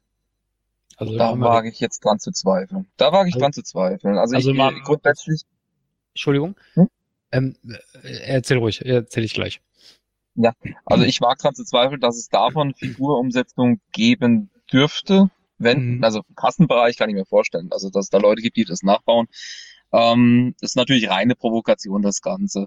Ähm, aber ja, ich meine, auch die Tatsache, dass dann ausgerechnet äh, äh, auch noch das, das Weibliche äh, bei der Person dann äh, im Prinzip mit dem, mit dem rassistisch motivierten Symbolcharakter dann überdeckt wird und, und äh, sie eigentlich nur noch als, als, als ja, brutalo rüberkommt und da am Ende fast nichts Weibliches mehr übrig bleibt davon.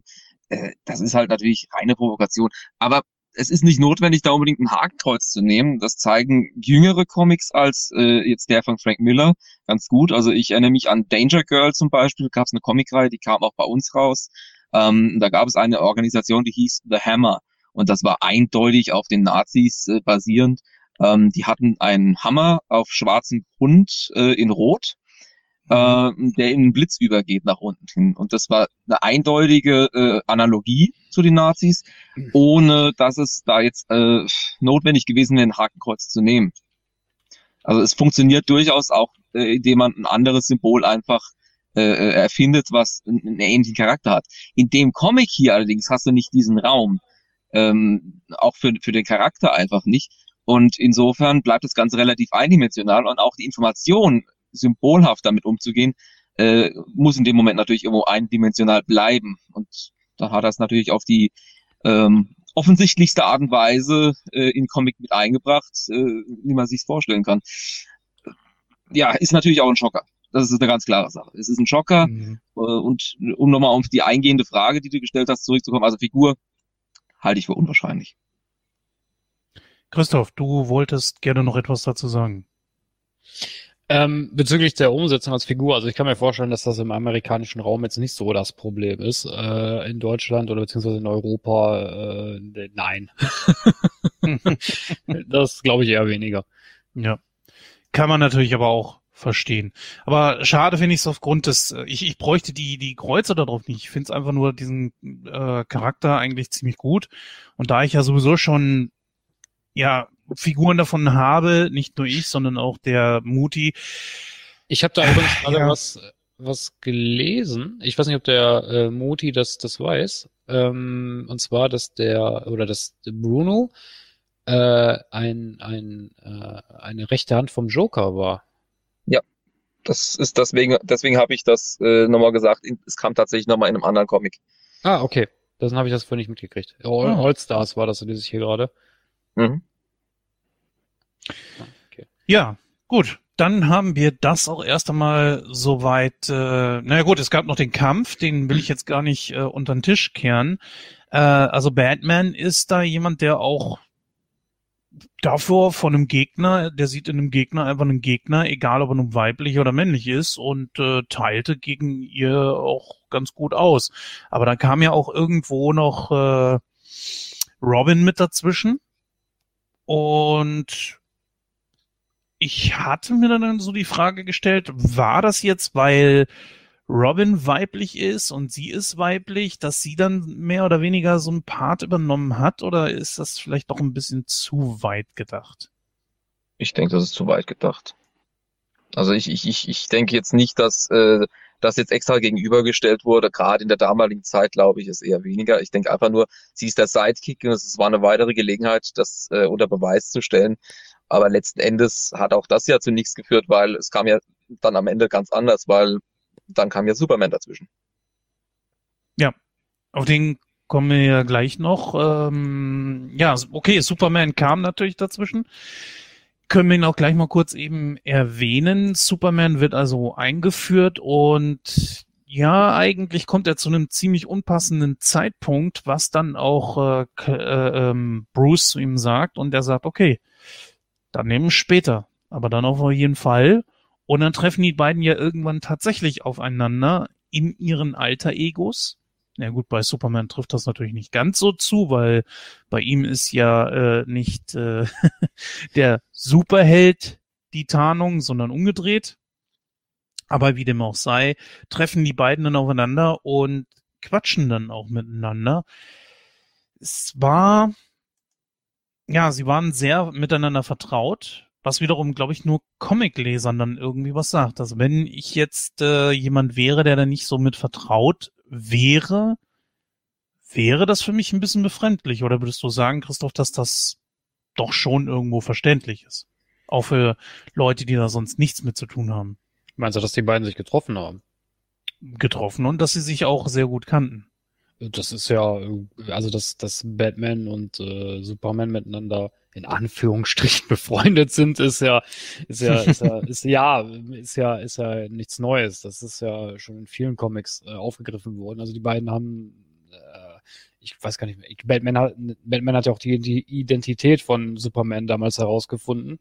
Äh, Superman hat Batman ja sogar einen äh, Kryptonitring geschenkt für den Fall, dass nicht, äh, nicht äh, dass Batman schon einen riesigen Kryptonitvorrat in der Betthöhle hatte, aber okay.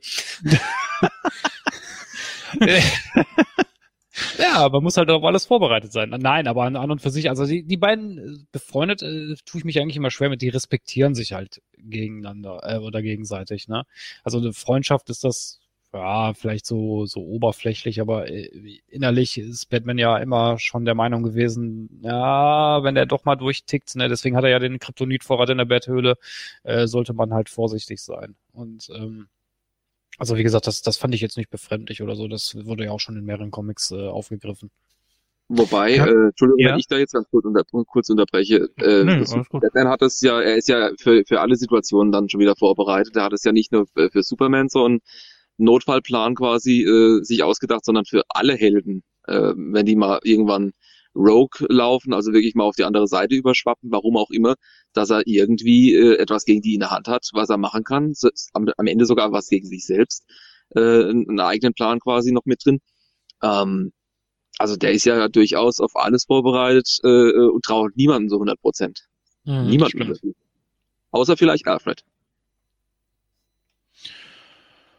Ja, äh, ich wollte mal eine Frage stellen. Weiß Superman denn überhaupt, äh, wo das Batcave ist? Ja. Ja, das weiß er.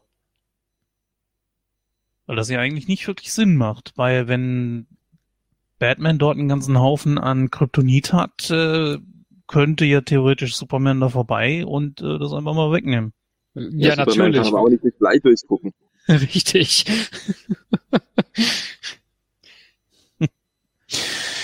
Äh, ja, nächste. Ja, Part. Mitnehmen könnte er es nicht, also er kann es ja nicht berühren, also er reagiert ja sofort allergisch darauf.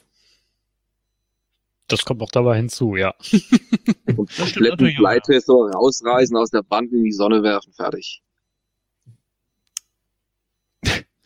äh, so, ja, wobei, genau, kommen wir zum Part mit dem Joker. Der Joker wird quasi in eine Talkshow eingeladen. Keiner weiß, was denn jetzt überhaupt. Ja, Moment, stopp, äh, wenn ich dich da unterbrechen darf. Den wichtigen Punkt hast du jetzt so weggelassen, weil ich finde das nämlich gar nicht mal so unwichtig.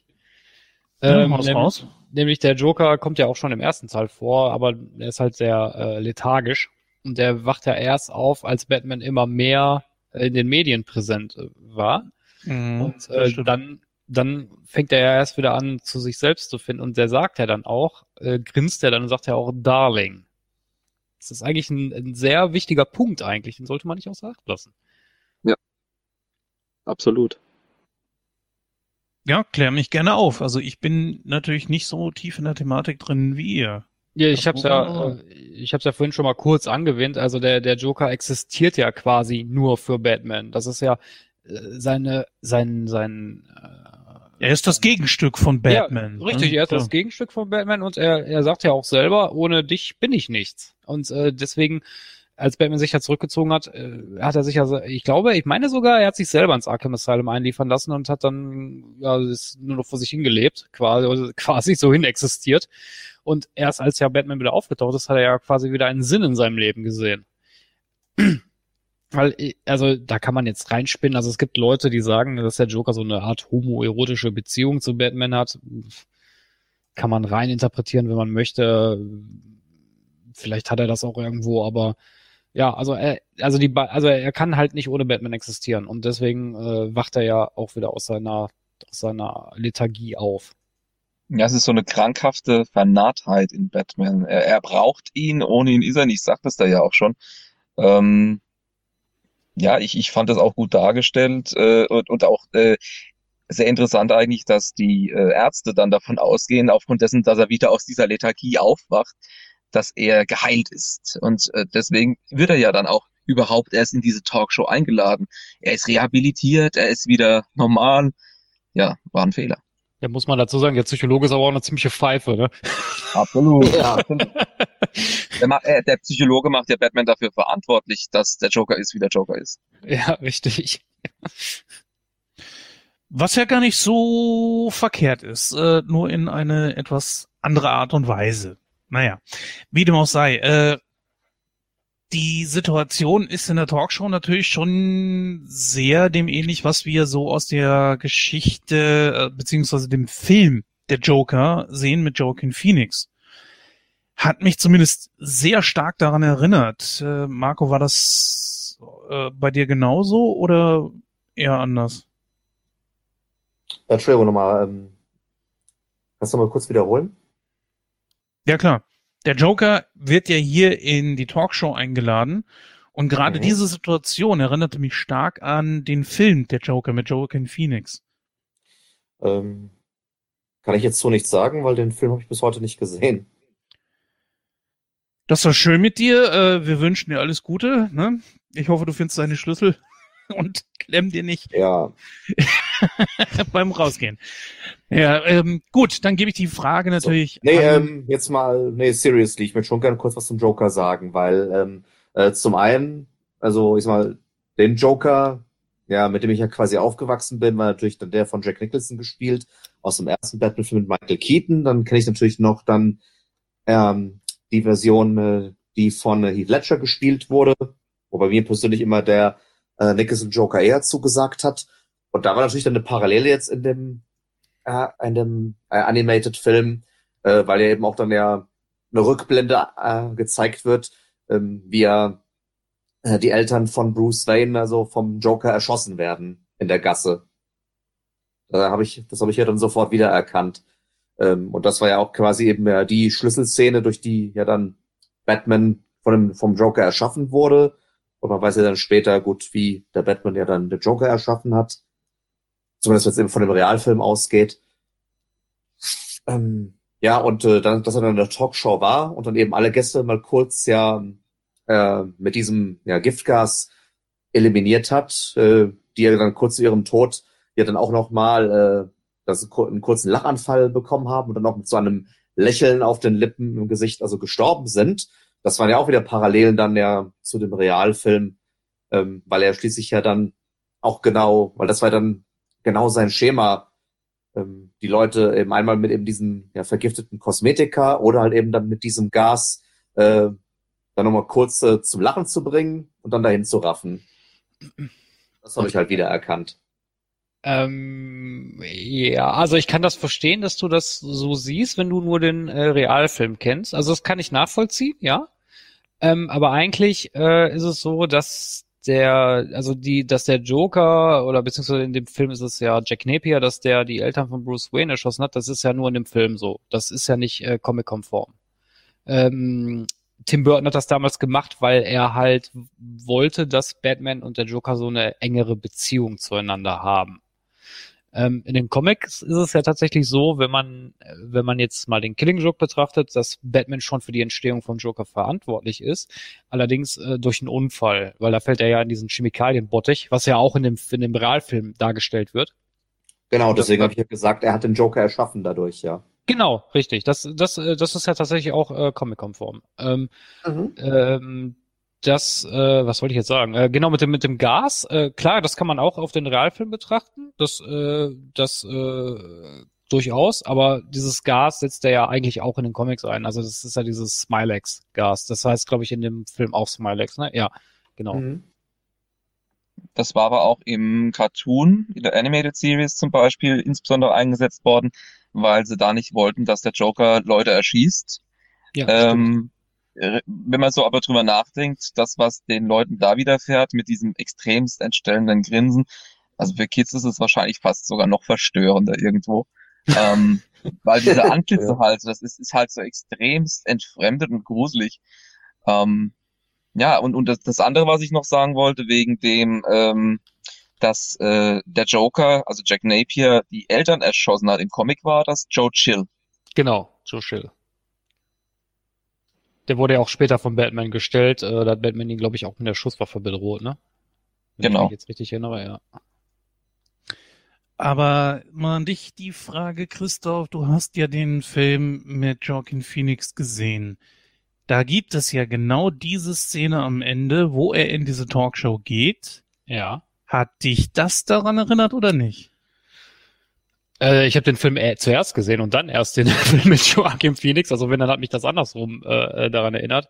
Äh, aber eigentlich nicht, weil, und zwar äh, aus dem einfachen Grunde, weil der Joker ist in allen Medien, wenn du dir mal wirklich, äh, egal ob das Film ist, ob das Comic ist, ob das Serie ist, der Joker ist immer sehr äh, pu publikumswirksam. Also er sucht eigentlich immer eine Kamera, wo er halt äh, Aufmerksamkeit bekommt. Und Mhm. äh, das ist eigentlich eher der ausschlaggebende Punkt beim Joker, weil er sucht Publikum. Also er will halt, also dadurch erhofft er sich natürlich die Aufmerksamkeit, Aufmerksamkeit durch Batman, damit Batman das dann halt sieht. Das ist immer der Mhm. Punkt dahinter. Absolut richtig. Und in diesem Fall war es dann so, dass die beiden tatsächlich aufeinander getroffen sind in diesem, oder besser gesagt auf diesem Vergnügungspark, in dieser Liebeshöhle, möchte ich es mal nennen. Und Batman hat die Schnauze voll. Er will ihn quasi endgültig aus dem Weg äh, ziehen und also aus dem Verkehr ziehen. Beste, bestes, äh, bester Spruch. Ja, bist du jetzt völlig irre? Ja, ich habe die Spielchen endgültig äh, satt, Joker. Ja, aber die Sache ist ja die, dass das, was dann passiert, nicht so wirklich Sinn macht, weil der Joker sich selber ja umbringt, hat dann aber von äh, der ganzen Geschichte nichts mehr. Denn er wird Oh, ja nicht sehen. Mhm. Oh, oh, dass äh, du verkennst da die mit äh, die Metapher. Weil wo bringt er sich denn um? Im Tunnel der Liebe. Mhm.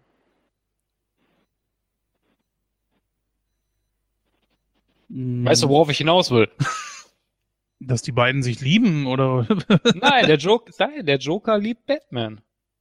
Das Mhm. ist eine, also das ist so eine verquerte Liebe, kannst du schon sagen. Also es ist so wie wie Harley den Joker liebt. Das ist eigentlich nicht gesund und nicht normal. Aber der Joker liebt halt Batman. ja, aber warum bringt er sich dann selber um? Ganz einfach, weil der Joker da sein, was das das Ziel vom Joker ist ja qua, ist ja quasi in dem Moment Batman für seinen Tod verantwortlich zu machen. Das ist ja auch das, was der Joker will. Der Joker will ja, dass Batman seine seine seine seine Grundprinzipien überschreitet. Und das hat er ja hier auch getan. Nur halt Mhm. der letzte der letzte Schliff fehlte halt noch und der letzte Schliff ist quasi der Tod. So. Für den Batman allerdings nicht verantwortlich ist. Das weiß aber auch nur der Joker und er selbst. Richtig.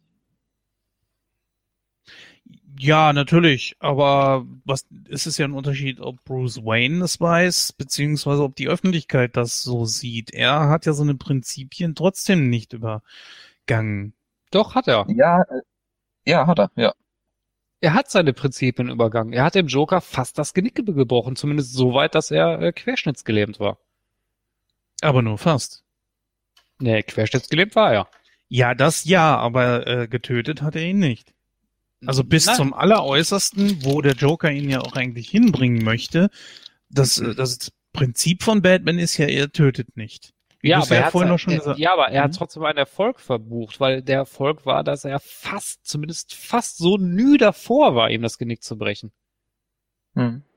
Und die Öffentlichkeit erfährt durchaus davon. Da sind Leute, die rennen von der, äh, von, von dem Liebestunnel dann weg. Die haben das gesehen, dass der Joker da liegt und äh, nur noch ein Häufchen, eh- also im Prinzip tot ist. Nicht zu, nicht zu vergessen, dass äh, auch wenn da anschließend alles in Flammen steht, so war es, glaube ich zumindest, ich habe es nicht mehr ganz präsent, ähm, den Körper und so weiter, der wird natürlich, der wird auch geborgen. Richtig. Ich meine, klar, der Joker ist dann in Flammen aufgegangen, aber die, das Skelett ist ja noch da. Und du kannst ja trotzdem an dem Skelett äh, anhand sehen, woran der Mensch gestorben ist. Hm. Zumal, ich meine, das ist ja auch noch im Wasser, also ich weiß ja auch nicht, wie, wie inwieweit äh, da jetzt in dem Fall die Flammen sich auch noch so weit dann ausbreiten, was dann überhaupt noch übrig bleibt. Aber gut, äh, Comic-Logik, ne? Also in jedem Fall erfährt die Öffentlichkeit davon, dass Batman den Joker wohl umgebracht hat. Und das ist natürlich weiterer Grund, weswegen ähm, auch das Polizeipräsidium und so weiter ebenfalls dann auch wieder äh, äh, zusätzlich Jagd auf ihn macht. Genau. Ja, das ist der Part mit der Öffentlichkeit. Aber Bruce Wayne selbst weiß ja, dass er es nicht getan hat. Und das Ja, spielt, das spielt- also das spielt das überhaupt das- keine Rolle, oder? Das spielt in dem Moment keine Rolle, weil der Joker hat sein Ziel, also zumindest denkt er, dass er sein Ziel erreicht hat. Also es reicht ihm zu wissen, es ist nicht das Final, also dass, dass äh, Batman jetzt komplett so weit gegangen ist, sondern er hat generell irgendwo einen seiner Prinzipien um den Haufen geworfen. Also es gibt auch so ein, so ein äh, ist das auch das, ist das auch ein Killing Joke? Warte mal. Nee, das ist in äh, irgendeinem anderen Comic. Nee, doch, das ist wohl in einem Killing Joke. Und da sagt der Joker nämlich auch zu Batman, das Ganze hat doch nur einen Sinn. Entweder ich töte dich oder du tötest mich. So. Wer von Mhm. beiden wen tötet, ist ja wurscht, aber einer von beiden geht drauf. Und äh, in dem Fall ist halt der Joker draufgegangen. naja gut, entweder würde der Joker dann durch Zufall sterben oder es bringt ihn jemand anders um, aber Batman wird es ja nicht tun. Ja, aber hier hat er es ja fast getan. Ja, Für den Joker, für den Joker existiert ja in dem Moment auch äh, eine Herausforderung. Er sieht darin ja auch ein, ein Spiel, was er mit ihm spielen kann. Das ist ein Katze und Maus in gewisser Weise. Und äh, er, er versucht ihn ja zum Äußersten zu treiben. Mit allen Mitteln, die ihm zur, zur Verfügung stehen. Warum hat denn hat der jetzt hier Joker, in dem Fall, warum hat denn der Ja. Joker, warum hat denn der Joker zum Beispiel äh, Jason Todd umgebracht? Ja, das hat er nicht gemacht, weil er irgendwie eine Abneigung gegen den hatte. Nein, er hat den einfach umgebracht, damit Batman darauf reagiert.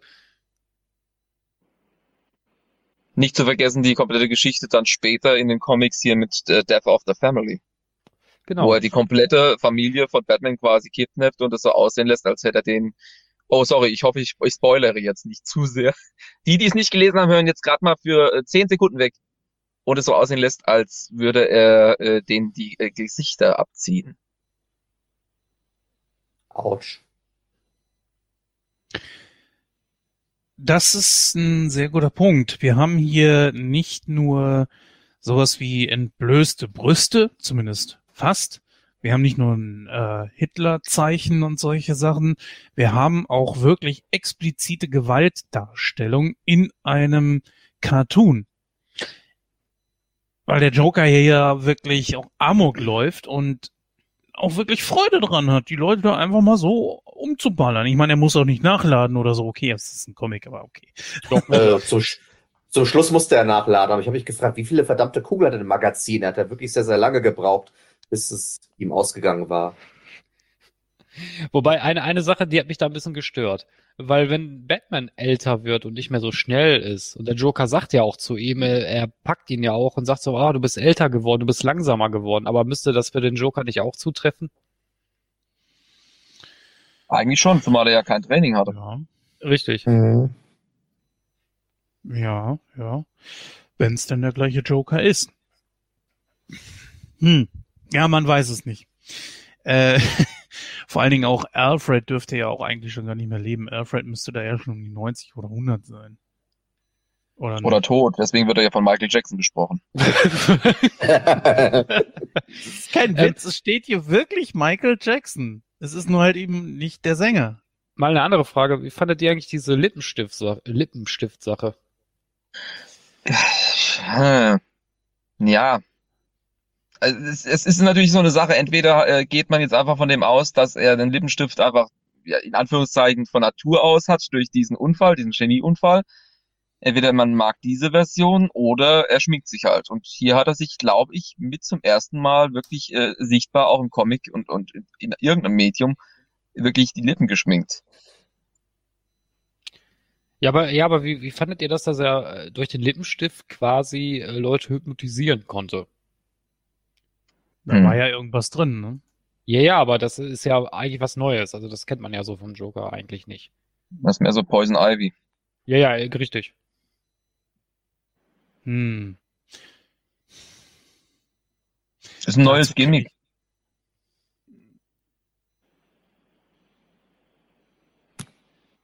Ja, Jens, du wolltest was sagen? Ja, ich kenn's natürlich nicht. Also das äh, habe ich so von ihm so noch nicht gesehen. Also die wenigen Comics, die ich gelesen habe, da war das definitiv nicht dabei und in den Filmen natürlich sowieso nicht.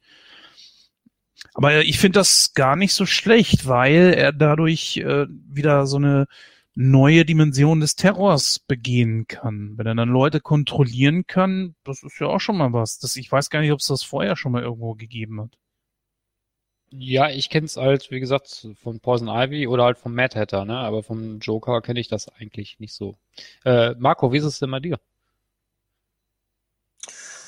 Ähm, ja gut, tatsächlich kenne ich ja auch eigentlich ja nur äh, die Version vom Joker, wo er, wo er eben aufgrund des Chemieunfalls ähm, dann immer diese komplette Maskierung halt hatte. Also inklusive halt eben der roten Lippen und das Nachschminken. Hat für mich auch ja so ein bisschen äh, ja, befremdlich gewirkt. Ja, aber das ist Abschminken ist ja zumindest da nichts Neues. Also wir kennen das ja schon aus den Filmen heraus. Ja, wobei bei den äh, Nolan, ja, bei den Nolan-Filmen, bei den, äh, doch bei den Nolan-Filmen, da hat der Joker sich ja, äh, nee, nicht Nolan, äh, ähm, Burton. Bei den Burton-Filmen, da hat der Joker sich ja Hautfarbe geschminkt. Ja, eben. Da hat er ja quasi ähm, eine menschliche Maske, wenn man so will, aufgesetzt, um nicht erkannt zu werden. Ja. Es war ja keine, es war ja keine Schminke. Der ist ja in den Säuretopf gefallen und seine Haut ist ja weiß geworden, ne? Ja, ja aber er hat sich doch, da ja. aber, ja, aber er hat sich da Hautfarbe geschminkt, um halt wie Jack Napier wieder auszusehen.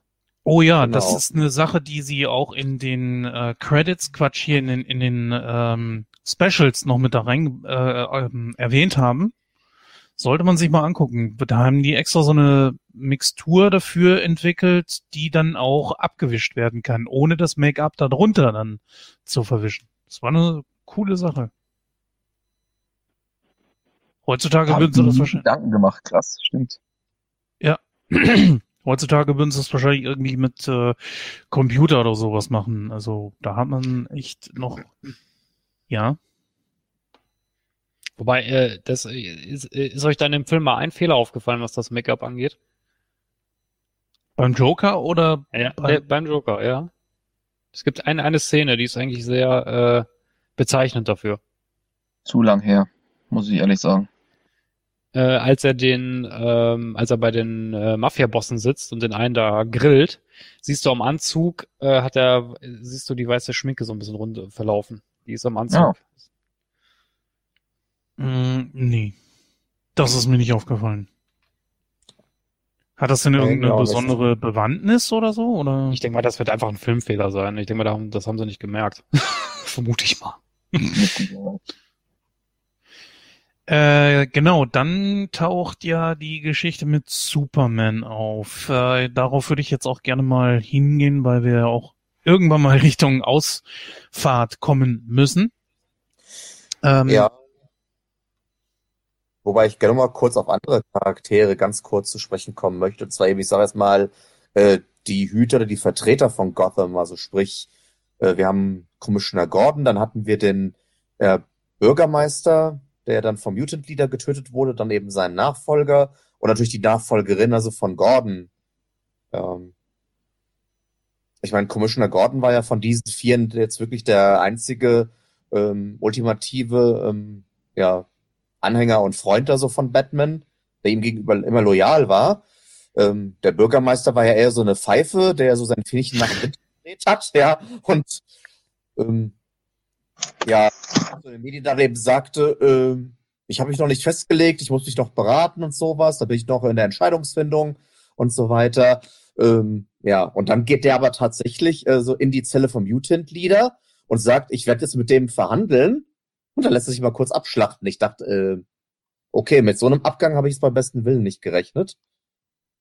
Ähm, und ähm, ja, wie gesagt, sein Nachfolger, ja, der war ja eigentlich relativ farblos. Und dann die Nachfolgerin von Gordon. Ich habe den Namen jetzt gerade vergessen. Ist denn gerade zufällig noch? Mhm. Mhm. Ich, ja, ich wollte die ganze Zeit schon nachgucken. Also auf jeden Fall, ähm, die war ja trotz aller Gespräche mit Gordon, also bis zum Schluss völlig stur. Also hinterher hat sie dann gesagt, ja okay, ähm, hier, wir können Batman nicht aufhalten, so sinngemäß. Ähm, der ist halt eben jetzt da, müssen wir akzeptieren. Aber davor hat sie ja mit allen Mitteln bekämpft und also wie die letzten Schwerverbrecher dargestellt, ließ sich auch nicht von Gordon überzeugen, dass der ja eigentlich für das Gute kämpft und die Stadt unterstützen will und nicht ins Verderben stürzen. Also, das hat natürlich dann ja sehr, sehr unsympathisch gewirkt. Also wie habt Was ihr jetzt aber auch wieder, was gesehen? aber, ja. auch- was, sorry, äh, was aber auch wieder gleichzeitig das mit den Sons of Batman, mit dieser Splittergruppe, die äh, sich ihm anschließt und ihm nacheifert, aber dann mit anderen Mitteln kämpft, ähm, wieder diesen Hass und diese, diese Abneigung gegen Batman schürt. Insofern passt auch dieses Story-Element damit ganz gut äh, zusammen.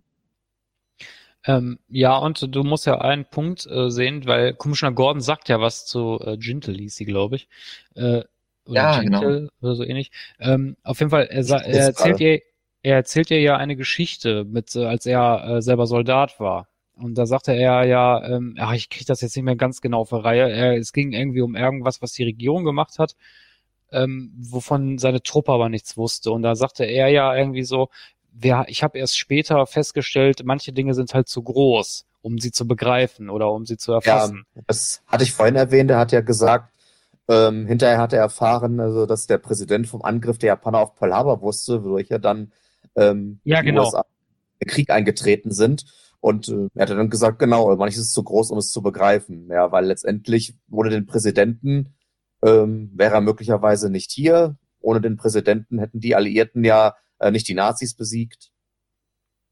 So Ja, genau, genau, genau das war das, ja.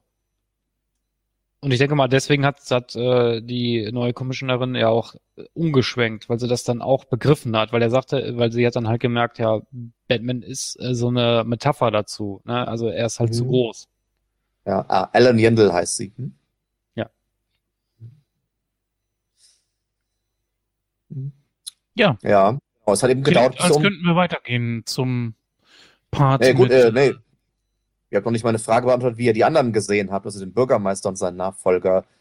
Ihr zwar jetzt keine allzu große Rolle gespielt haben, aber trotzdem halt da waren. Wie gesagt, halt den Abgang des Bürgermeisters, äh, Tod in der Zelle des Mutant Leaders. Das fand ich auch nochmal dann irgendwie ziemlich heftig und auch irgendwie sinnfrei. Ja.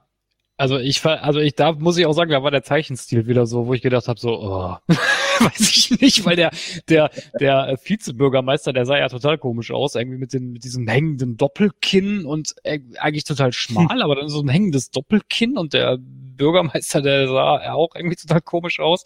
Aber gut, das ist jetzt wieder der Zeichenstil. Ähm, äh, ich fand den Bürgermeister, der war halt so ein so ein ja, wie, wie soll ich denn beschreiben? So ein, ja, wie du schon vorhin sagtest, so ein Fähnchen im Wind halt, ne? Also so, aber so halt so ein, so ein typischer Politiker, so, ja, jetzt dreht der Wind nach der Richtung, ja, dann muss ich jetzt da was machen, um dann halt äh, wieder Wähler auf meine Seite zu ziehen, ne? Halt so, ein- so ein unentschlossener Charakter halt einfach nur, ne? Mhm. Ja. Ja, dann automatisch natürlich auch jemand, der für den Posten eigentlich nicht wirklich geeignet ist, weil er nicht das Beste für die Stadt will. Insofern funktioniert er da wieder ganz gut, weil in seinen Händen allein reicht's anscheinend auch nicht, weil was soll da Gutes rauskommen? Was soll da passieren?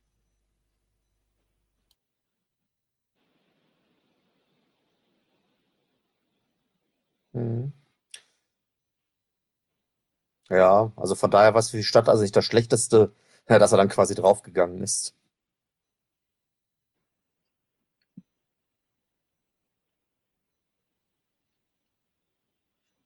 Jens, du darfst dich auch äußern.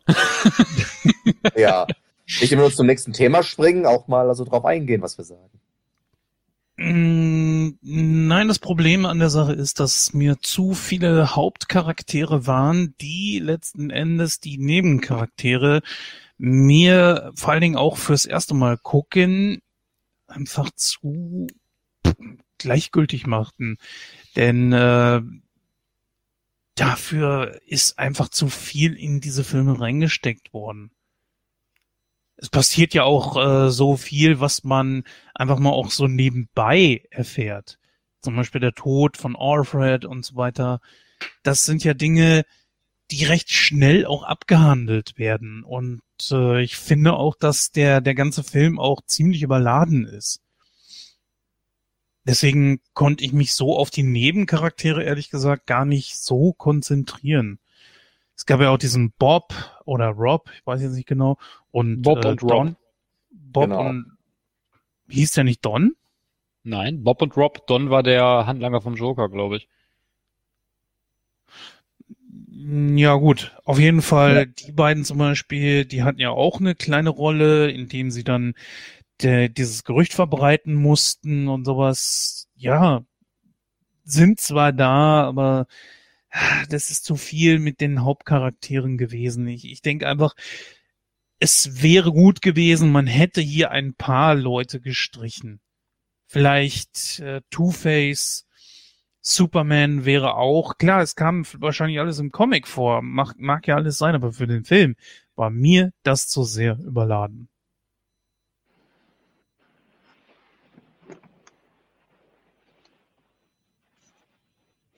Ja, dann würde ich sagen, kommen wir doch mal zu dem Part mit Superman. Ja, letzten Endes treffen die beiden aufeinander.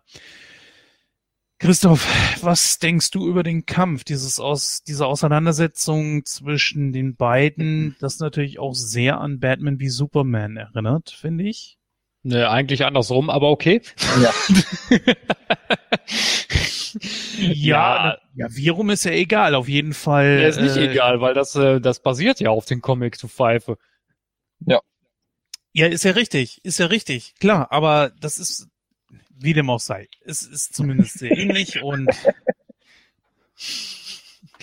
Ja, also auf jeden Fall, ähm, bei dem Kampf hat man halt, hat, hast du halt gesehen, dass äh, Batmans Kraft nicht, nicht die Muskeln sind, sondern eben die Intelligenz und die Taktik. Ja, darauf kommt es halt an. Im Zweikampf ohne Hilfsmittel oder wenn er sich wirklich nur auf seine Muskeln verlassen würde, wäre er natürlich gnadenlos äh, unterlegen. Und das weiß er ja auch. Deswegen bastelt er sich ja auch diese etwas stabilere Rüstung. Und deswegen holt er ja auch, äh, oder beziehungsweise äh, Oliver Quinn beziehungsweise Green Arrow schlägt ihm ja sogar vor, er möchte ja Teil bei diesem Plan sein, ne? weswegen er ja dieses Krypt das Kryptonit besorgt, womit er dann später Superman schwächt.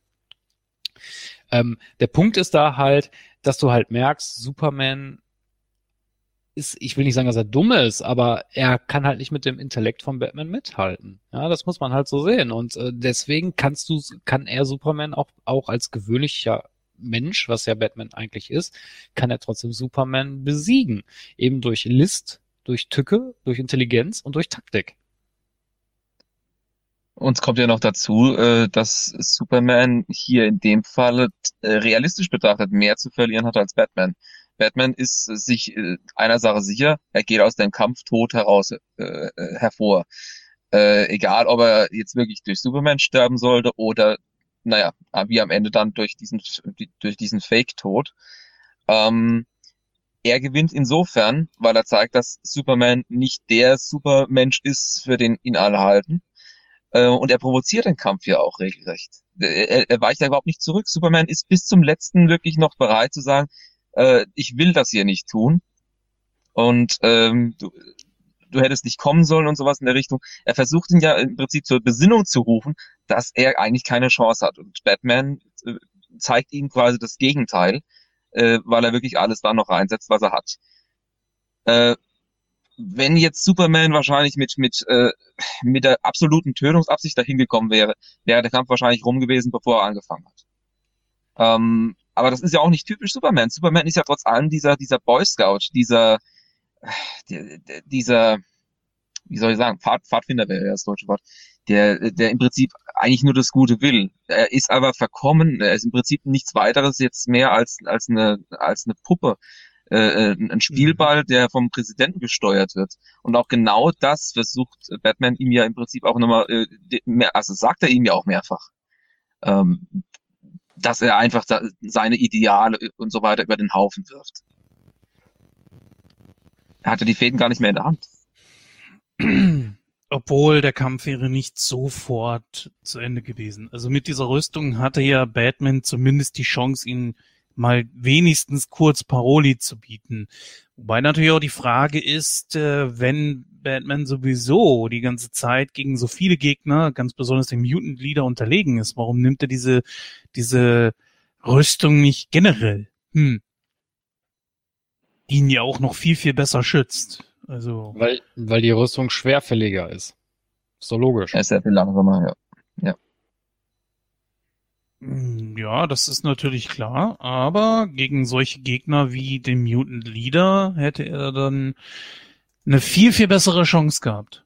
Das ja, aber, richtig, ja, aber ja, aber, auch überschätzt. Richtig, er, hat, er sagt ja auch, zu Alfred hat zu ihm gesagt, so er ist zwar durchtrainierter und äh, in seiner äh, äh, vollen Blüte. Und da sagt Batman ja zu Alfred auch noch, ja, das ist doch nur ein Kind. Weil er das mhm. komplett unterschätzt hat. Ja, ja, sicher. Aber mit dem Anzug wäre er auf jeden Fall stärker gewesen. Das aber auch langsamer. Hm, das mag sein, aber auch unverwundbarer. Also er hätte dem Mutant Leader definitiv äh, die Zähne weggekloppt. Das, da bin ich ganz sicher. Nun gut, nichtsdestotrotz. Dieser Kampf zwischen den beiden, ja, fand ich ehrlich gesagt äh, ziemlich unnötig, wie ich es vorhin schon gesagt habe, weil es unterm Strich der Geschichte nicht wirklich hilft. Ich finde, Superman ist in dieser Geschichte fehl am Platz. Ähm, nee, ganz und gar nicht. Also Batman sagt ja zum Schluss, er hat zehn Jahre genau auf diesen Tod hingearbeitet.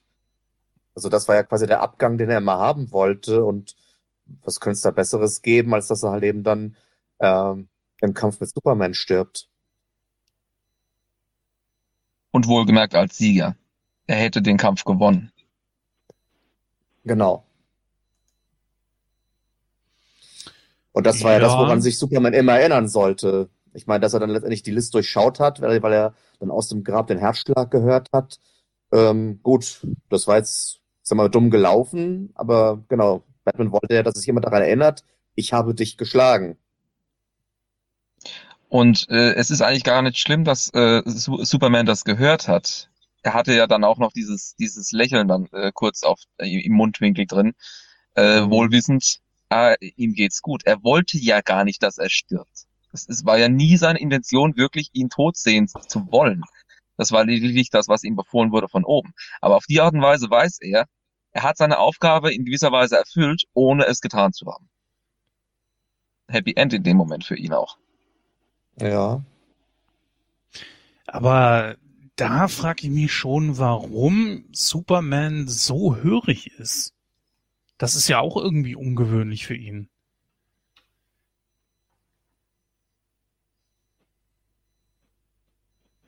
Naja, Zeiten ändern sich. Ich meine, du hast auch mittlerweile Superman-Versionen, die äh, ohne weiteres einfach mal äh, den, den äh, Judge, Jury and, and Executioner spielen, also direkt mal auf der Stelle jemanden, der was gestohlen hat, einfach mal hinrichten. Äh, so Versionen gibt's halt auch. Und insofern, da ändern sich die Zeiten. Er wurde so geschrieben dann als derjenige, der dann äh, genau das Gegenstück von Batman auch wieder darstellt, wie so oft. Ähm, und Batman ist eben jemand, der dann im Grunde nicht das machen will, beziehungsweise nicht das machen kann, was die Regierung möchte. Er ist ein, ein Vigilant. Während Superman eigentlich immer dieser Saubermann ist, äh, der auch äh, den Präsidenten die Hand schüttelt und, und sowas und auch immer als der strahlende Held dasteht. Das ist nicht Batman. Du brauchst diesen Gegenpol einfach, um ein gewisse Gegengewicht, ein gewisses Gegengewicht zu haben. Und das hat sich ja durchgezogen von den Comics ähm, nicht, nicht erst da, das ging, war, ging ja eigentlich schon vorher los, aber auch heute in den Filmen. Äh, Batman hatte keinen eigenen äh, äh Realfilm in, in, in äh, diesem neuen, ich sag mal, in diesem neuen DC-Universum bekommen. Stattdessen haben sie direkt mal hier Batman äh, vs. Superman gemacht. Also das, Der das wäre ja noch gekommen. Ja, aber äh, das zieht sich halt, das ist ja das, was ich sagen möchte. Äh, dieses Batman und Superman, diese beiden Gegenpole, das zieht sich ja in der Comicgeschichte jetzt auch äh, mitunter auch aufgrund dieses Comics äh, durch das Ganze hindurch. Die Diskussion von Leuten, wer würde hier gewinnen? Batman oder Superman? Warum würde der, der eine gewinnen oder der andere? Da spielen ja, das, das ist ja ein, ein, auch für, für die Comicleser immer so ein interessantes Ding. Selbst bei äh, anderen Comics wie, wie, wie äh, Hush, äh, wo, wo Superman auf einmal auf, auf den Plan tritt, äh, hast, äh, hast du genau das hier mit drin die Motivation ist immer eine andere, klar. Aber mhm. hier ist es jetzt mal so eine politische Motivation. Das passt halt auch so ein bisschen in den Zeitgeist von damals. Und das hat Frank Miller halt hier direkt miteinander verknüpft. Wie ich finde, auch relativ geschickt, relativ passend. Christoph, ist das etwas, was dir zusagt? Passt dir das in diese Darstellung von Superman rein oder ist es eher unangebracht? Was meinst du jetzt konkret? Die politische Dass er quasi so hörig ist, dass er Aufträge annimmt. Ich meine, er handelt ja eigentlich so, wie er es möchte. Ja, aber wie äh, Moti schon gerade sagte, das ist ja, ähm, du musst das ja von der damaligen Zeit aus betrachten. Ne? Die damalige Zeit, äh, 80er, war ja halt geprägt von, von äh, solchen Geschichten. Ne? Deswegen hast du ja hier auch zum Beispiel auch die UdSSR noch und so Klamotten. Mhm. Ne? Und ähm, ich fand das schon passend, weil wenn die USA eine Geheimwaffe haben im Comic-Universum, warum nicht Superman? Ne? Das bietet sich ja an. Und ähm, ich denke mal, Superman will ja auch immer nur das Beste für die Menschheit und er wird sich wahrscheinlich gedacht haben, okay, ähm, wen, wenn ich nicht der Regierung vertraue, wem soll ich denn dann vertrauen? Sich selbst. Aber gut, das ist ja. Hm. Ja, aber wenn du so ein Idealist bist, ich denke mal, dann wirst du schon denken, ja, ja, die Regierung, die weiß schon, was sie tut. Und wer ist er denn, wer ist er denn, dass er sich als, als äh, Ausländer, hätte ich jetzt was gesagt, aber als, als, äh, als Außerirdischer sich in die, in die ähm, Angelegenheiten Belange, der Menschen ja, genau, genau. einzumischen. Ne? Also denke ich mal, dass er sich wahrscheinlich gedacht hat, so die Regierung wird schon wissen, was, was das Beste ist. Naja gut, lassen wir das so stehen. Ich finde es ein bisschen atypisch, äh, aber okay. Ja, ähm. Fragst du mich auch noch? Nö. ja, kannst du jederzeit gerne was rein sagen. Muss ja nicht immer auf, auf uh, Befehl warten. Bist ja nicht Superman. Nö. Nö, aber es gehört sich für einen guten Moderator, dass alle irgendwie einbinden in Diskussionen. Ja. Genau, aber ich weiß, du bist kein guter Moderator, also lassen wir das. Ja. Nee, also auf mich hat es eigentlich auch ein bisschen befremdlich gewirkt, also, weil klar, so kannte ich Superman jetzt nicht, äh, der ja schon eigentlich immer dann, mhm.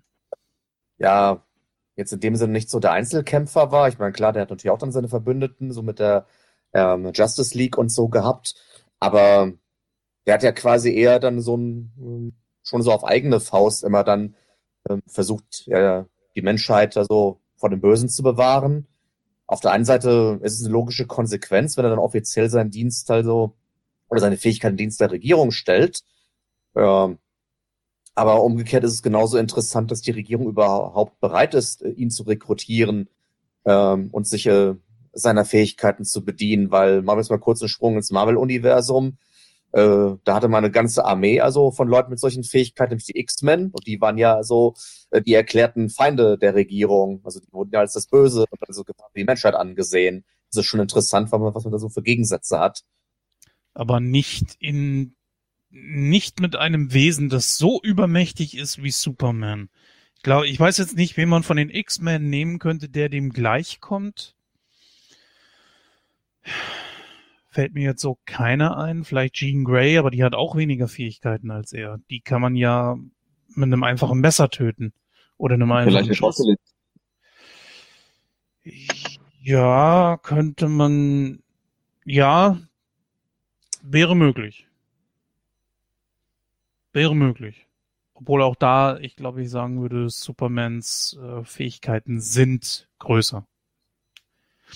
Naja, gut. Ja. Äh, aber, ähm, aber ähm, ich meine, dass äh, Superman jetzt mal für die Regierung arbeitet, okay, meinetwegen.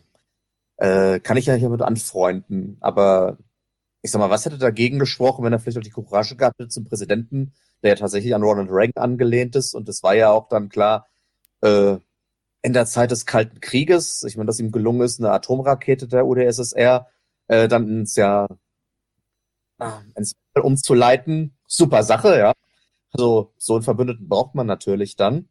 Und äh, ich habe natürlich erst gedacht, dass er durch die Strahlung irgendwie komplettes entstellt und mit einem Schlag gealtert ist, aber er konnte sich ja wirklich wieder regenerieren. Also das fand ich natürlich dann auch sehr interessant. Aber vor dem Hintergrund, äh, dass eigentlich die Regierung wissen müsste, wer für sie ist, wieso konnte er nicht einfach sagen, nee, stopp, hier ist eine Grenze überschritten, äh, Batman töte ich nicht. Ich glaube, es hätte für ihn keine Konsequenzen gehabt, aber er hat trotzdem gesagt, okay, ich habe meine Anweisung, die befolge ich jetzt. Hm. Zu Batman zwingen mich jetzt nicht, meinen Auftrag zu erfüllen. Also, das fand ich dann doch sehr enttäuschend. Deswegen kann Marco, ich nicht so ja ganz was. Der Marco hat hier gerade was angesprochen, was ich äh, vorhin eigentlich noch was noch noch sagen wollte bei der Rakete. Ähm, du hast es richtig gesagt, der ist äh, schlagartig dann so gealtert und alles, ähm, was auch mit der Strahlung direkt zusammenhängt. Das habe ich aber auch vorher nicht gewusst. Das war mir auch neu, dass auch solche Strahlung ihm die Kraft entzieht. Und er war im Prinzip eigentlich, es sah schon aus, als wäre er tot. Er sah aus wie eine Leiche, als er da unten auf dem Boden lag. Und Genau. äh, dass er tatsächlich nicht nur aus der Sonnenenergie, aus der Energie unserer Sonne ähm, Lebenskraft ziehen kann, sondern dass er das Ganze auch aus der Natur rausziehen kann. Er hat einen kompletten Landstrich quasi äh, in sich absorbiert, die komplette Lebensenergie rausgezogen, äh, um wieder zu neuer Kraft zu kommen. Das kannte ich vorher zum Beispiel nicht.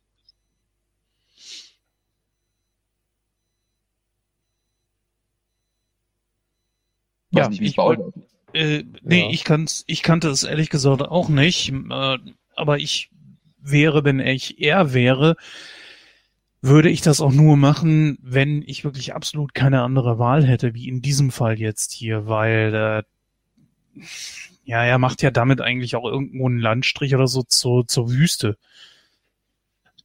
Weil dort wird ja nichts mehr wachsen. Das ist ja dann wirklich in dem Moment tot. Und er scheint ja auch nur so viel an Energie wieder in sich aufgenommen zu haben, um einigermaßen zu regenerieren. Aber das hat ja Also Batman auch gesagt. Er hat noch immer nicht seine volle Stärke wieder. Also ich finde das gut, dass du das genauso dann machen würdest. Naja, wenn ich die Möglichkeit habe zu wählen um, um die Sonne oder ich mache irgendeinen ganzen Landstrich, mal eben, äh, wenn es gar nicht sein muss, zu irgendeiner unbewohnbaren Wüste, ist doch klar. Ja, klar. Nee, äh, Ja, du absolut wolltest es wahrscheinlich irgendwie witzig Ja, ja, klar. ich kenne dich doch. Nach, nach, nach oben fliegen äh, wäre ja in dem Moment eh nicht mehr drin gewesen. Insofern, ich fand es sehr interessant, dass er da jetzt mit dieser Fähigkeit äh, ausgestattet wurde, dass er das tatsächlich so auch kann. Ähm, macht ihn ja noch mächtiger. das ist, also, ja, Deswegen finde ich diese Idee, die man in ähm, Man of Steel gemacht hat, dass man diesen Charakter tatsächlich zwiespältig gestaltet hat, sehr gut. Denn dieser völlig ideologisch verblendete Charakter, das ist ja Superman in dem Moment. Der hat seine Linie, die folgt er mit ganz, ganz wenigen Möglichkeiten. Aber die Frage ist ja wirklich, wäre Batman nicht gestorben? Quasi was hätte er gemacht? Hätte er aus völlig falscher ideologischer Überzeugung tatsächlich seinen Kumpel dann vernichtet? Ich denke, es wäre drauf hinausgelaufen. Aber äh, er hätte anschließend natürlich auch äh, sich nicht gefreut. Im Gegenteil, der wäre wahrscheinlich auch am Boden zerstört, weil, es weit kommen musste. Er, er wollte ja mit allen Mitteln eigentlich dafür, dafür sorgen, dass er äh, aus freien Stücken sagt, er hört auf. Aber er wäre wahrscheinlich wirklich bis zum Äußersten gegangen, wenn auch mehr in, äh, wahrscheinlich dann auch vielleicht im Affekt, dass er vielleicht seine Kraft äh, überschätzt oder ähnliches und äh, keine Ahnung, dabei bricht sich äh, Bruce Wayne das Genick. Also, das war aber auch so ein Problem, dass, äh, ich meine, Batman ist ja nicht zurückgekommen, weil er, klar, er, er vermisst es, das ist was, äh, was einfach in ihm steckt, das gehört einfach irgendwie zusammen, Bruce Wayne und Batman. Ohne das ist Bruce halt eben irgendwie nichts. Das kam ja durch diesen Film auch irgendwo durch. Aber er hatte sich ja zehn Jahre lang schon zurückgezogen und er hätte es wahrscheinlich auch weiterhin tun können. Sprich also, dass er da zurückgekommen ist, hatte ja nicht nur ich sag mal, diesen einen Wunsch, wieder der zu sein, der er mal war, um das zu tun, was er gerne machen möchte, sondern es war ja auch an der Zeit. Es war ja auch an der Zeit, weil die Stadt total verkommen war. Verkommener, als wie er es wahrscheinlich hätte mit sich vereinbaren können. naja, er hat es ja so weit kommen lassen. Einfach deswegen, weil er sich in die Situation gezwungen gefühlt hat. Hat er aber ja auch gleichzeitig auch diesen Kick gesucht. Weswegen ja auch das mit dem Formel 1 fahren und so weiter. Das ist ja Nervenkitzel auch wieder. Mhm. Ja, ähm, dann gab es noch die Schlussszene, in der Batman zwar nicht tot ist, aber quasi seine Legacy weitergibt an die Söhne von Batman. Und das ist eine sehr interessante Sichtweise, dass er jetzt quasi zum Lehrer wird und diese Leute dann ausbildet, ihnen all das weitergibt, das nicht nur das Wissen vermittelt äh, und und äh, die Kampftechniken und so weiter, sondern auch quasi seine Spielzeuge. Und äh, da würde mich mal eure Meinung interessieren, wie euch das gefallen hat. Fangen wir mal mit dir an, Marco. Ähm, ja, das fand ich wiederum da gar nicht so schlecht. Also wie gesagt, die Art und Weise, wie die Sons of Batman äh, sich jetzt äh, dann gebildet haben, fand ich ein bisschen seltsam, aber jetzt dann die Konsequenz, die dann Batman daraus gezogen hat, sagt, okay, dann züchte ich mir hier eben jetzt mal eine Nachfolge heran, weil ewig werde ich ja auch nicht leben und ich möchte die Stadt in Sicherheit wissen. Also warum das sich auf mehrere Schultern verteilen? Ähm, hat für mich eine gewisse Logik, weil was wird äh, die andere Konsequenz gewesen? Er sucht sich einen neuen Batman, dem er seinen Anzug weitergibt oder die Last lastet alleine auf, also Robin. Und ich meine, Mhm. Green Arrow, Dean war ja auch schon alt zu dem Zeitpunkt, das war die gleiche Generation. Ähm, das heißt, ähm, und vor allem denke ich, hat ihm jetzt ja ähm, die Erfahrung jetzt der, der vergangenen Monate, also aus dem Film ja gezeigt, es ist vielleicht besser, nicht auf sich allein gestellt zu sein, sondern äh, viele Verbündete zu haben, äh, die dann das Böse gemeinsam bekämpfen. Also, äh, hat für mich durchaus Sinn ge- ergeben und äh, ja, ist, wenn man so will, auch ein versöhnender Abschluss jetzt, also der, der Batman Legacy, weil er wird ja definitiv nicht mehr als Batman zurückkommen. Man hält ihn ja offiziell für tot. Ähm, also es wird äh, offiziell, also nach außen in Gotham kein Batman mehr geben. Aber sein Vermächtnis lebt über seine Söhne, seine Armee weiter. Ist okay. Christoph? Äh, den kann ich mich eigentlich äh, kommentarlos anschließen, weil das sehe ich genauso. Dann äh, übergebe ich das Wort noch an Muti und dann würde ich sagen, kommen wir auch so langsam zum Fazit. Und da können wir ja die Sachen, die wir noch nicht so richtig beleuchtet haben, die euch wichtig sind, dann gerne nochmal ansprechen. Vielleicht entwickelt sich dann da ja auch nochmal ein Dialog. Ja, Muti, bitteschön. Ja, du kannst auch gerne dann mit deinem äh, Fazit dann auch im Anschluss weitermachen. direkt mit Fazit, okay. Nein, Ähm, nein, nein, nein, nein. also- Erst auf Ja, erstmal. Ja, ja, ich weiß, wie du meinst, ich weiß. Okay. Ähm, also im Wesentlichen schließe ich mich da auch eigentlich kommentarlos an. Ich finde es halt auch gut, dass in gewisser Weise auch dem Leser oder dem Zuschauer dann so eine gewisse Perspektive mitgegeben wird. Wie geht, wie geht es dann vielleicht weiter? Wie kann man sich das vorstellen? Ähm, er sagt ja auch, sie bedürfen, sie bedürfen Führung, ähm, weil zu dem Zeitpunkt sind sie halt einfach noch, naja, äh, im Prinzip wie, wie äh, ungeschliffene Diamanten. Und äh, er muss sie jetzt erstmal wieder formen. Das finde ich eigentlich dann ganz spannend. Ähm, ja, weil, weil man überlegt, wie geht's weiter? Wie, wie kann es denn weitergehen ohne einen Batman? Ja, äh, zum Fazit. Also ich fand, also ich kenne ja die Comicvorlage und auch diese Umsetzung jetzt hier im Animationsstil äh, fand ich mehr als gelungen. Äh, war auch sehr akkurat eigentlich, sehr äh, nah an der Originalvorlage dran. Minimale Abwandlungen, die es ein bisschen, ich sage mal in Anführungszeichen, kindgerechter gemacht haben. Ähm, ja, äh, gab es dann tatsächlich schon. Aber sehr weit gereicht haben sie dann in anderen Bereichen, siehe Bruno zum Beispiel dann auch nicht. Ähm, insofern, ich, ich, ich fand den Film wirklich äh, sehr gelungen. Ähm, klar, ich verstehe Leute, die sagen, es ist sehr episodenhaft, äh, was ja natürlich auch auf der Grundlage, dass es eben vier Comics waren ursprünglich, fußt.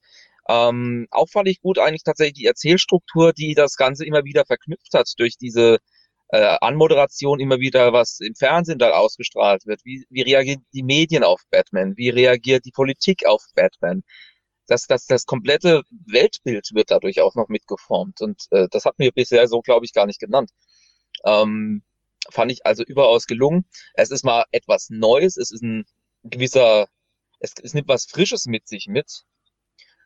Und ja, also soll ich, soll ich auch direkt eine Wertung raushauen?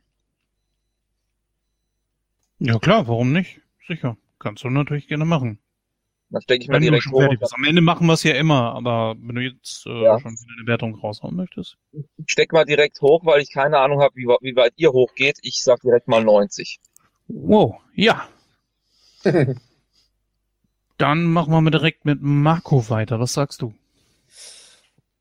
Hm, Was sage ich, ja? Also genau, ein Teil von dem, was der Muti jetzt angesprochen hat, das teile ich auch, nämlich genau mal ähm, so ein Abbild ähm, ja der Gesellschaft, also wie sie Batman wahrnimmt, äh, zu bekommen, weil die ist ja quasi, was ähm, ja äh, ihre Meinung über ihn angeht, komplett gespalten. Es gab welche, die finden es gut, was er macht und äh, verteidigen ihn, und andere halten ihn genauso für den letzten Verbrecher, der eigentlich ausgeschaltet gehört. Ähm, also nicht so irgendwie der strahlende Held, ähm, der Gotham beschützt, ähm, sondern ja, da waren die Meinungen halt eben ja gespalten. Also das fand ich ein sehr interessanter Aspekt.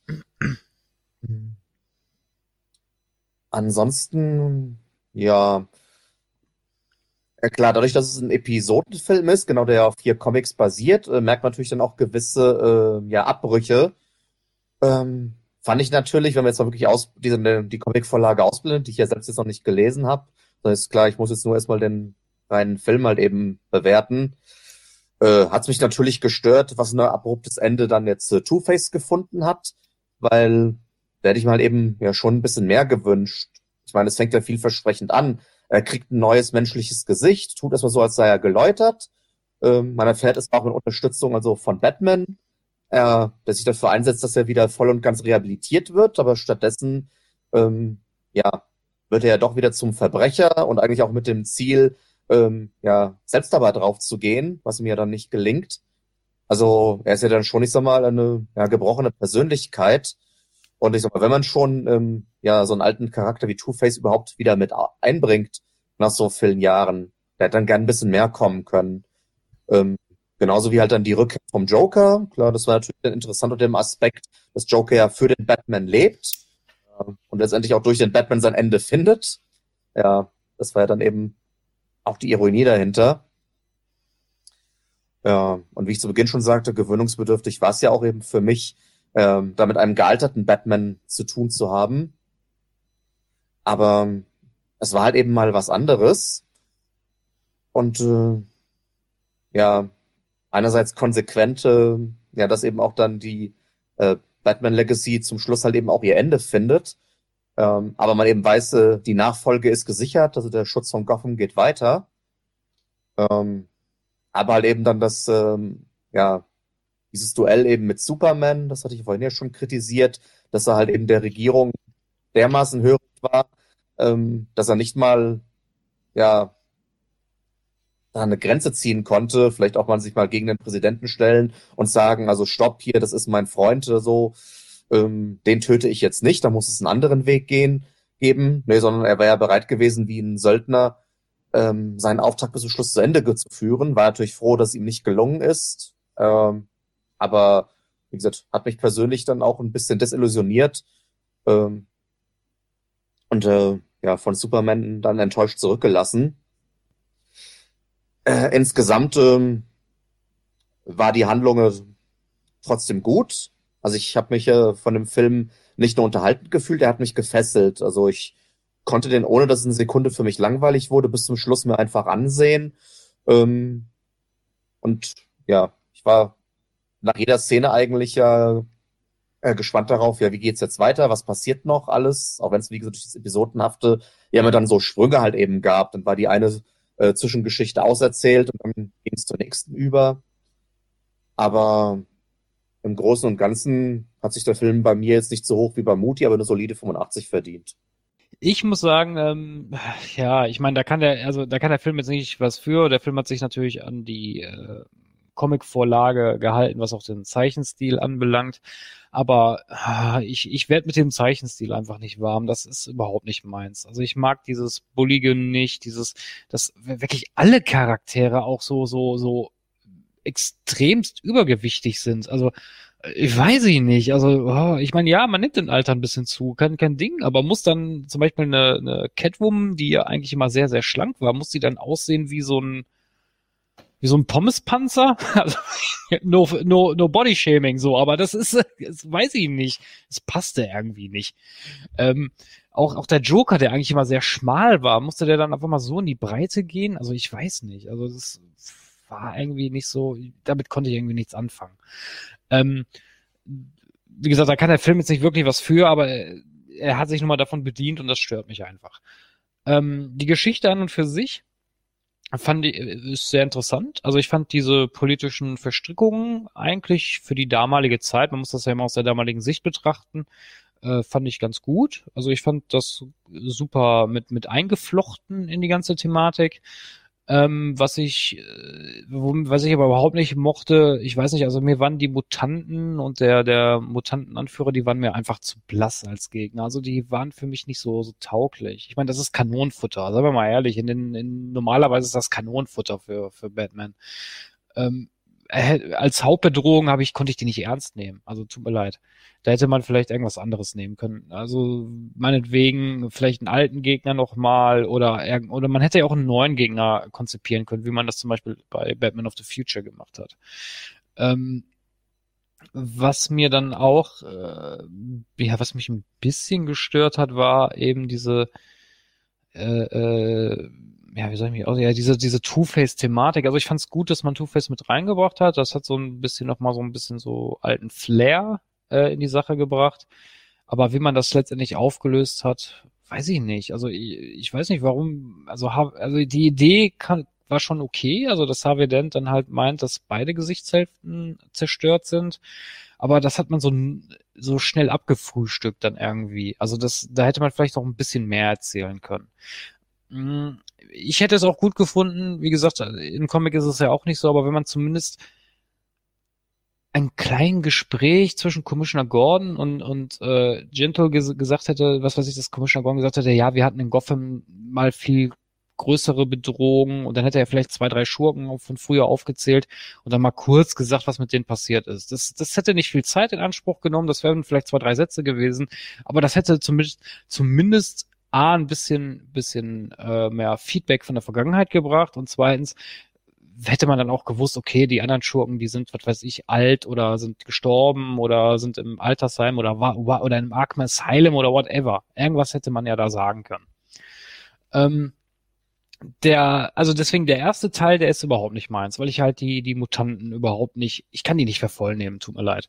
Der, der zweite Teil mit dem Joker, der war schon ein bisschen besser ähm, weil ich finde, auch wenn ich jetzt die Darstellung vom Joker da nicht so Bombe finde, aber ich finde, der Joker vom, vom, vom Charakterlichen her holt da einfach viel raus. Also der, äh, die, ich, die Szene im Vergnügungspark, die ist mir so, die ist mir so im Gedächtnis geblieben, weil ich die so A, so Joker-typisch finde, B, weil ich die gut dargestellt finde und C, weil das der Amoklauf, wie der da einfach völlig am Rad dreht, finde ich einfach so super dargestellt. Äh, da muss ich auch, ich habe den im O-Ton nicht gesehen, muss ich dazu sagen, aber ich finde, äh, auch wenn ich den Ivanik als, als Joker-Sprecher nicht so gut finde, äh, wie zum Beispiel der äh, alte Sprecher war ja Hans Sivers aus der Animated Series, der war natürlich grandios, aber der lebt ja leider nicht mehr. Äh, der neue Sprecher vom Joker, äh, ich, und den Killing Joke hat den, hat den auch jemand gesprochen, der war auch sehr gut. Der Ivanek hat den ja auch schon öfters gesprochen, aber ich weiß nicht, ich finde die Stimme passt zum Joker nicht. Aber nichts, nichtsdestotrotz hat er hier irgendwie gezeigt, was er tatsächlich kann als Sprecher, weil dieses Lachen und dieses, wie er da völlig am Rad gedreht hat, das, das kam so geil rüber irgendwie, also Hut ab, also da hat er wirklich mal eine gute Leistung als Joker gebracht. Ähm, wie, also da, da stimmte einfach alles. Da stimmte das Setting, da stimmte die, die Synchronisation, da, da stimmte die, die äh, Darstellung, das war, das war gut. Ähm, auch nachher, als nachher, darauf sind wir eigentlich gar nicht eingegangen, aber fand ich auch eine so gute Thematik, nämlich nachher, als der Häuserbrand war und Commissioner Gordon äh, die Anwohner dazu gebracht hat, sich gegenseitig zu helfen und sich nicht gegenseitig die Köpfe einzuschlagen, sondern mit vereinten Kräften das Feuer zu löschen, weil ja die Feuerwehr nicht kommt, äh, fand ich auch eine starke Szene, äh, war auch gut dargestellt der Kampf zwischen Batman und Superman, der hat, der hat mir auch gefallen. Klar, man hätte vielleicht hier und da ein bisschen mehr machen können, aber an und für sich fand ich das, fand ich das gut gemacht. Ähm, auch das Ende fand ich äh, gut durchdacht von Frank Miller. äh, beziehungsweise auch wie es dann in dem in der Filmadaption umgesetzt wurde, war das auch super, hat mir auch gefallen. Also der zweite Teil hat mir wesentlich besser gefallen als der erste und das schwächt leider dann auch den Gesamteindruck, weil äh, ja wie gesagt dem, den, den ersten schaue ich mir nicht gerne an. Also den habe ich vielleicht zweimal geschaut, den, den zweiten Teil habe ich ein paar Mal mehr geschaut, weil der mich einfach viel mehr anspricht. Ähm, deswegen würde ich äh, 65 Prozent geben. 65. Ja, das ist notiert. Und damit kommt der Film, weil ich nämlich 83 Prozent gebe, auf 80,75, also 81 Prozent. Ich finde das schon eine gute, gute Wertung. Jo.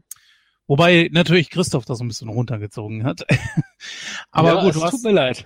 nee, ist ja, ist ja vollkommen okay. Äh, mein Fazit fällt relativ kurz aus, weil äh, so schon eigentlich fast alles gesagt wurde und auf alles konntest du in diesem Film jetzt hier nicht wirklich eingehen. Das, das ist auch viel zu viel. Und deswegen waren für mich, ich habe es auch gesagt, die Nebencharaktere ziemlich unwichtig diesmal. Äh, ja, also ich finde, das ist eine gute Art, ein erwachsenes Publikum anzusprechen, indem man einen Zeichentrickfilm macht, der sich selber ernst nimmt, kein Blatt vor dem Mund, wirklich auch sehr extreme Teile dann auch und Elemente in die Geschichte mit einbindet äh, und man hier auch äh, nicht versucht, irgendetwas zu verstecken. Also es ist zwar eine ziemliche ja, Gewaltdarstellung da, aber es ist auf der anderen Seite wiederum, ja, ein bisschen zu viel, aber es ist gut, dass man nicht versucht hat, mich als Erwachsenen, wenn man schon mich als Erwachsenen mit sowas ansprechen möchte, dann äh, quasi, ich will nicht sagen veräppeln, aber es sollte schon altersgemäß sein. So. Okay. Ich finde 81 Prozent ist, ist eine gute Bewertung. Eine sehr interessante Diskussion, die wir um diesen Film herum hatten. Wir werden definitiv weitermachen mit The Killing Joke und ich nehme mal an, dass Christoph dafür dann auch wieder zurückkehren wird, oder Christoph? Ja, aber sicher doch. Ja, sehr schön. Äh, ich hoffe natürlich, dass man dich jetzt in Zukunft äh, vielleicht ein bisschen öfters hört, aber Ja, da, Muss da müsst ihr mal vernünftige Filme besprechen. Was ist los mit euch? Ja, das ist ja das Gute, wenn man jetzt ein größeres Team hat, dass man auch eine etwas größere Bandbreite an Filmen dann ansprechen kann. Und äh, wo ich, also wo, wo ich persönlich schon wirklich gespannt drauf wäre, wäre deine Meinung zu dem Prinz aus Zamunda von Teil 2. Äh, Gerade frisch rausgekommen zum Zeitpunkt der Aufnahme. Leute, äh, ich weiß noch nicht, wann ich diese Ausgabe hier rausbringe, vielleicht ein oder zwei Monate später, aber tut euch einen Gefallen guckt euch diesen Film nicht an. So. Und das ist meine gute Tat heute in dieser Ausgabe. Ich würde einfach mal sagen, macht's gut. Tschüss, bis demnächst. Und danke an meine Mittalker heute. Tschüss. Ja, ich äh, habe jetzt, äh, Gordon macht ja mal so einen doofen Spruch am Ende, den habe ich jetzt nicht parat, mir ist jetzt auf die Schnelle nichts eingefallen, deswegen kann ich ihn jetzt da nicht ersetzen. deswegen sage ich einfach, was ich eigentlich immer sage bei unserem Podcast. Ich wünsche alle unseren Zuhörerinnen und Zuhörern eine gute Nacht, einen guten Tag oder einen guten Morgen, je nachdem, wann ihr diesen Podcast hört. Und dann hören wir uns in der nächsten Ausgabe wieder. Bis dann. Tschüss. Ja, mir hat's heute auch wieder unheimlich viel Spaß gemacht. War eine echt nette Runde äh, zu einem echt netten Film. Äh, schöner Austausch und äh, ich hoffe, euch hat's auch viel Spaß gemacht beim Zuhören. Zitat habe ich heute keins, aber ich bin mir sicher, wir sehen uns in der nächsten Folge, äh, hören uns in der nächsten Folge, äh, wenn es wieder heißt, äh, ab nach Gotham. Bis zum nächsten Mal. Tschüss. Ja. Ich kann mich dem nur anschließen. Mir hat's auch sehr gut gefallen, war schon wieder dabei zu sein. Und ja, welch, welcher Film auch immer es ist, der uns wieder hierher zusammenführt, ja, ich bin dabei. Und bis dahin, alles Gute und tschüss.